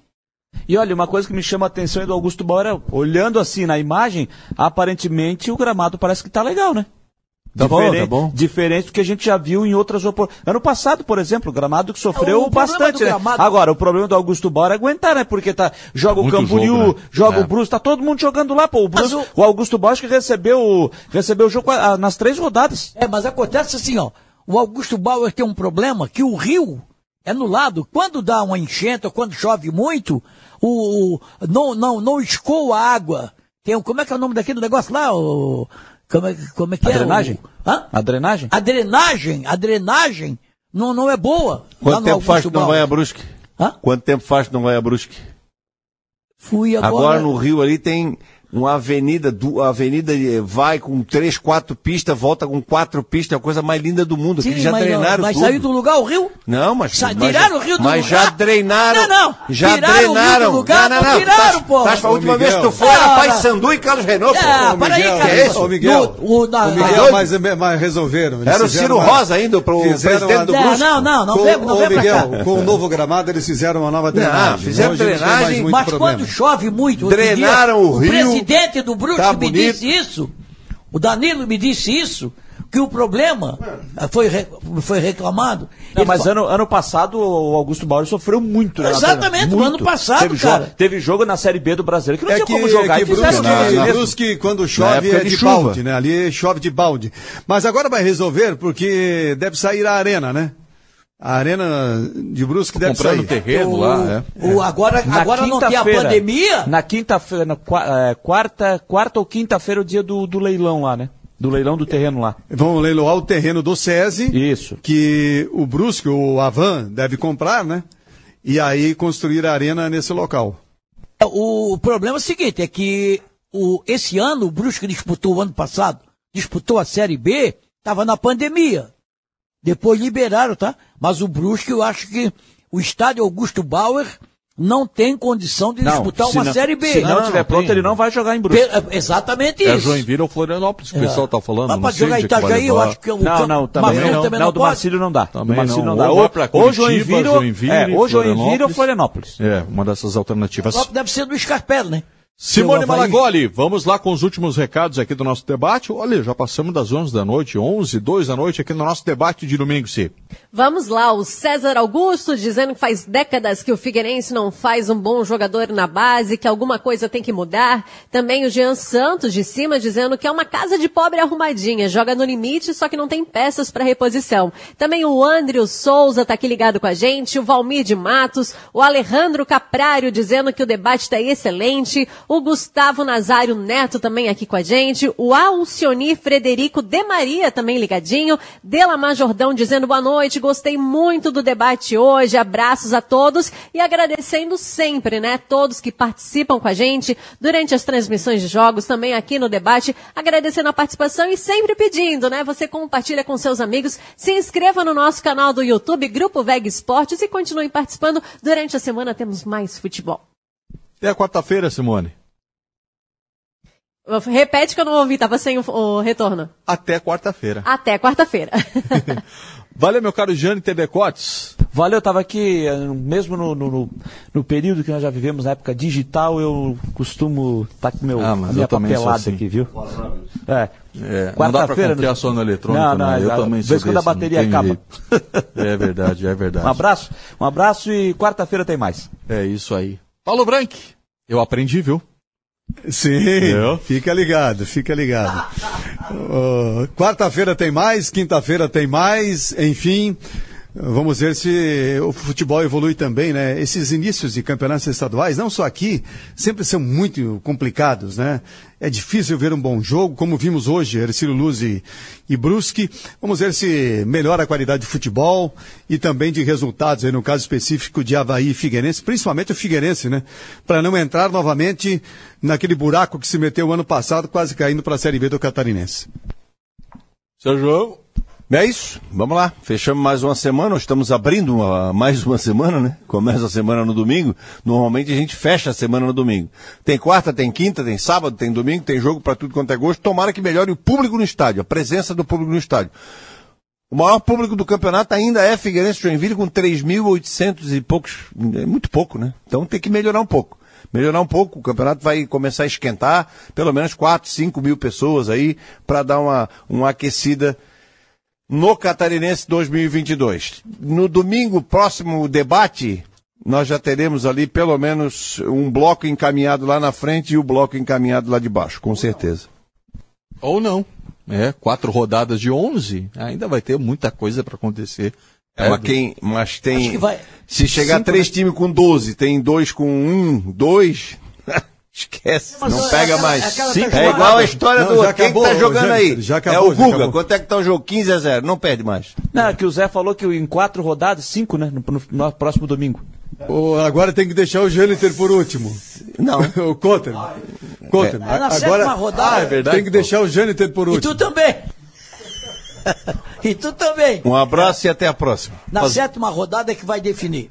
Sou eu que me posso me despedir, então, Você é o nosso como capitão. capitão. Isso, um abraço, capitão. um grande abraço a todos, obrigado. Depois E de mais uma vitória, qual que é a palavra do capitão no vestiário, assim, antes da, da oração? Hã? Qual que é a palavra do capitão no vestiário antes da oração, Depois quando vai pro vestiário? Quanto é que é o bicho? Quando é que vocês vão pagar? Ah, em- em outros, em outros times aí, hã? É. Um grande abraço a todos, uma boa semana para nós todos, né? A gente está precisando disso aí. E que no próximo domingo que a gente esteja aqui para apresentar mais um debate. E durante a semana, os jogos do meio de semana. E se o velhinho lá de cima permitir, estaremos aqui na quarta ou na quinta-feira ou na quarta e na quinta, né? Vamos estar nos dois, nos dois dias, todos aqui, nós, né? Trabalhando nos jogos de a dupla. E que melhore os times da capital, que tá feia a coisa. Quarta-feira, nove e meia da noite, o jogo entre o Juventus e Havaí. Nosso pré-jogo inicia 8 horas da noite. E na quinta-feira, também a partir das 8 horas da noite, a nossa transmissão, o jogo às 9h30 no Scarpelli, Figueirense contra o Camboriú. Agradecendo toda a nossa equipe, Jefferson Veira no time da técnica, Vinícius Gadzinski na direção geral, ponto final no debate de domingo. Fica atento sempre nas nossas redes sociais, nas nossas páginas, com as informações atualizadas aqui do nosso futebol de Santa Catarina. A gente se reencontra na quarta-feira. A todos uma ótima semana. Tchau.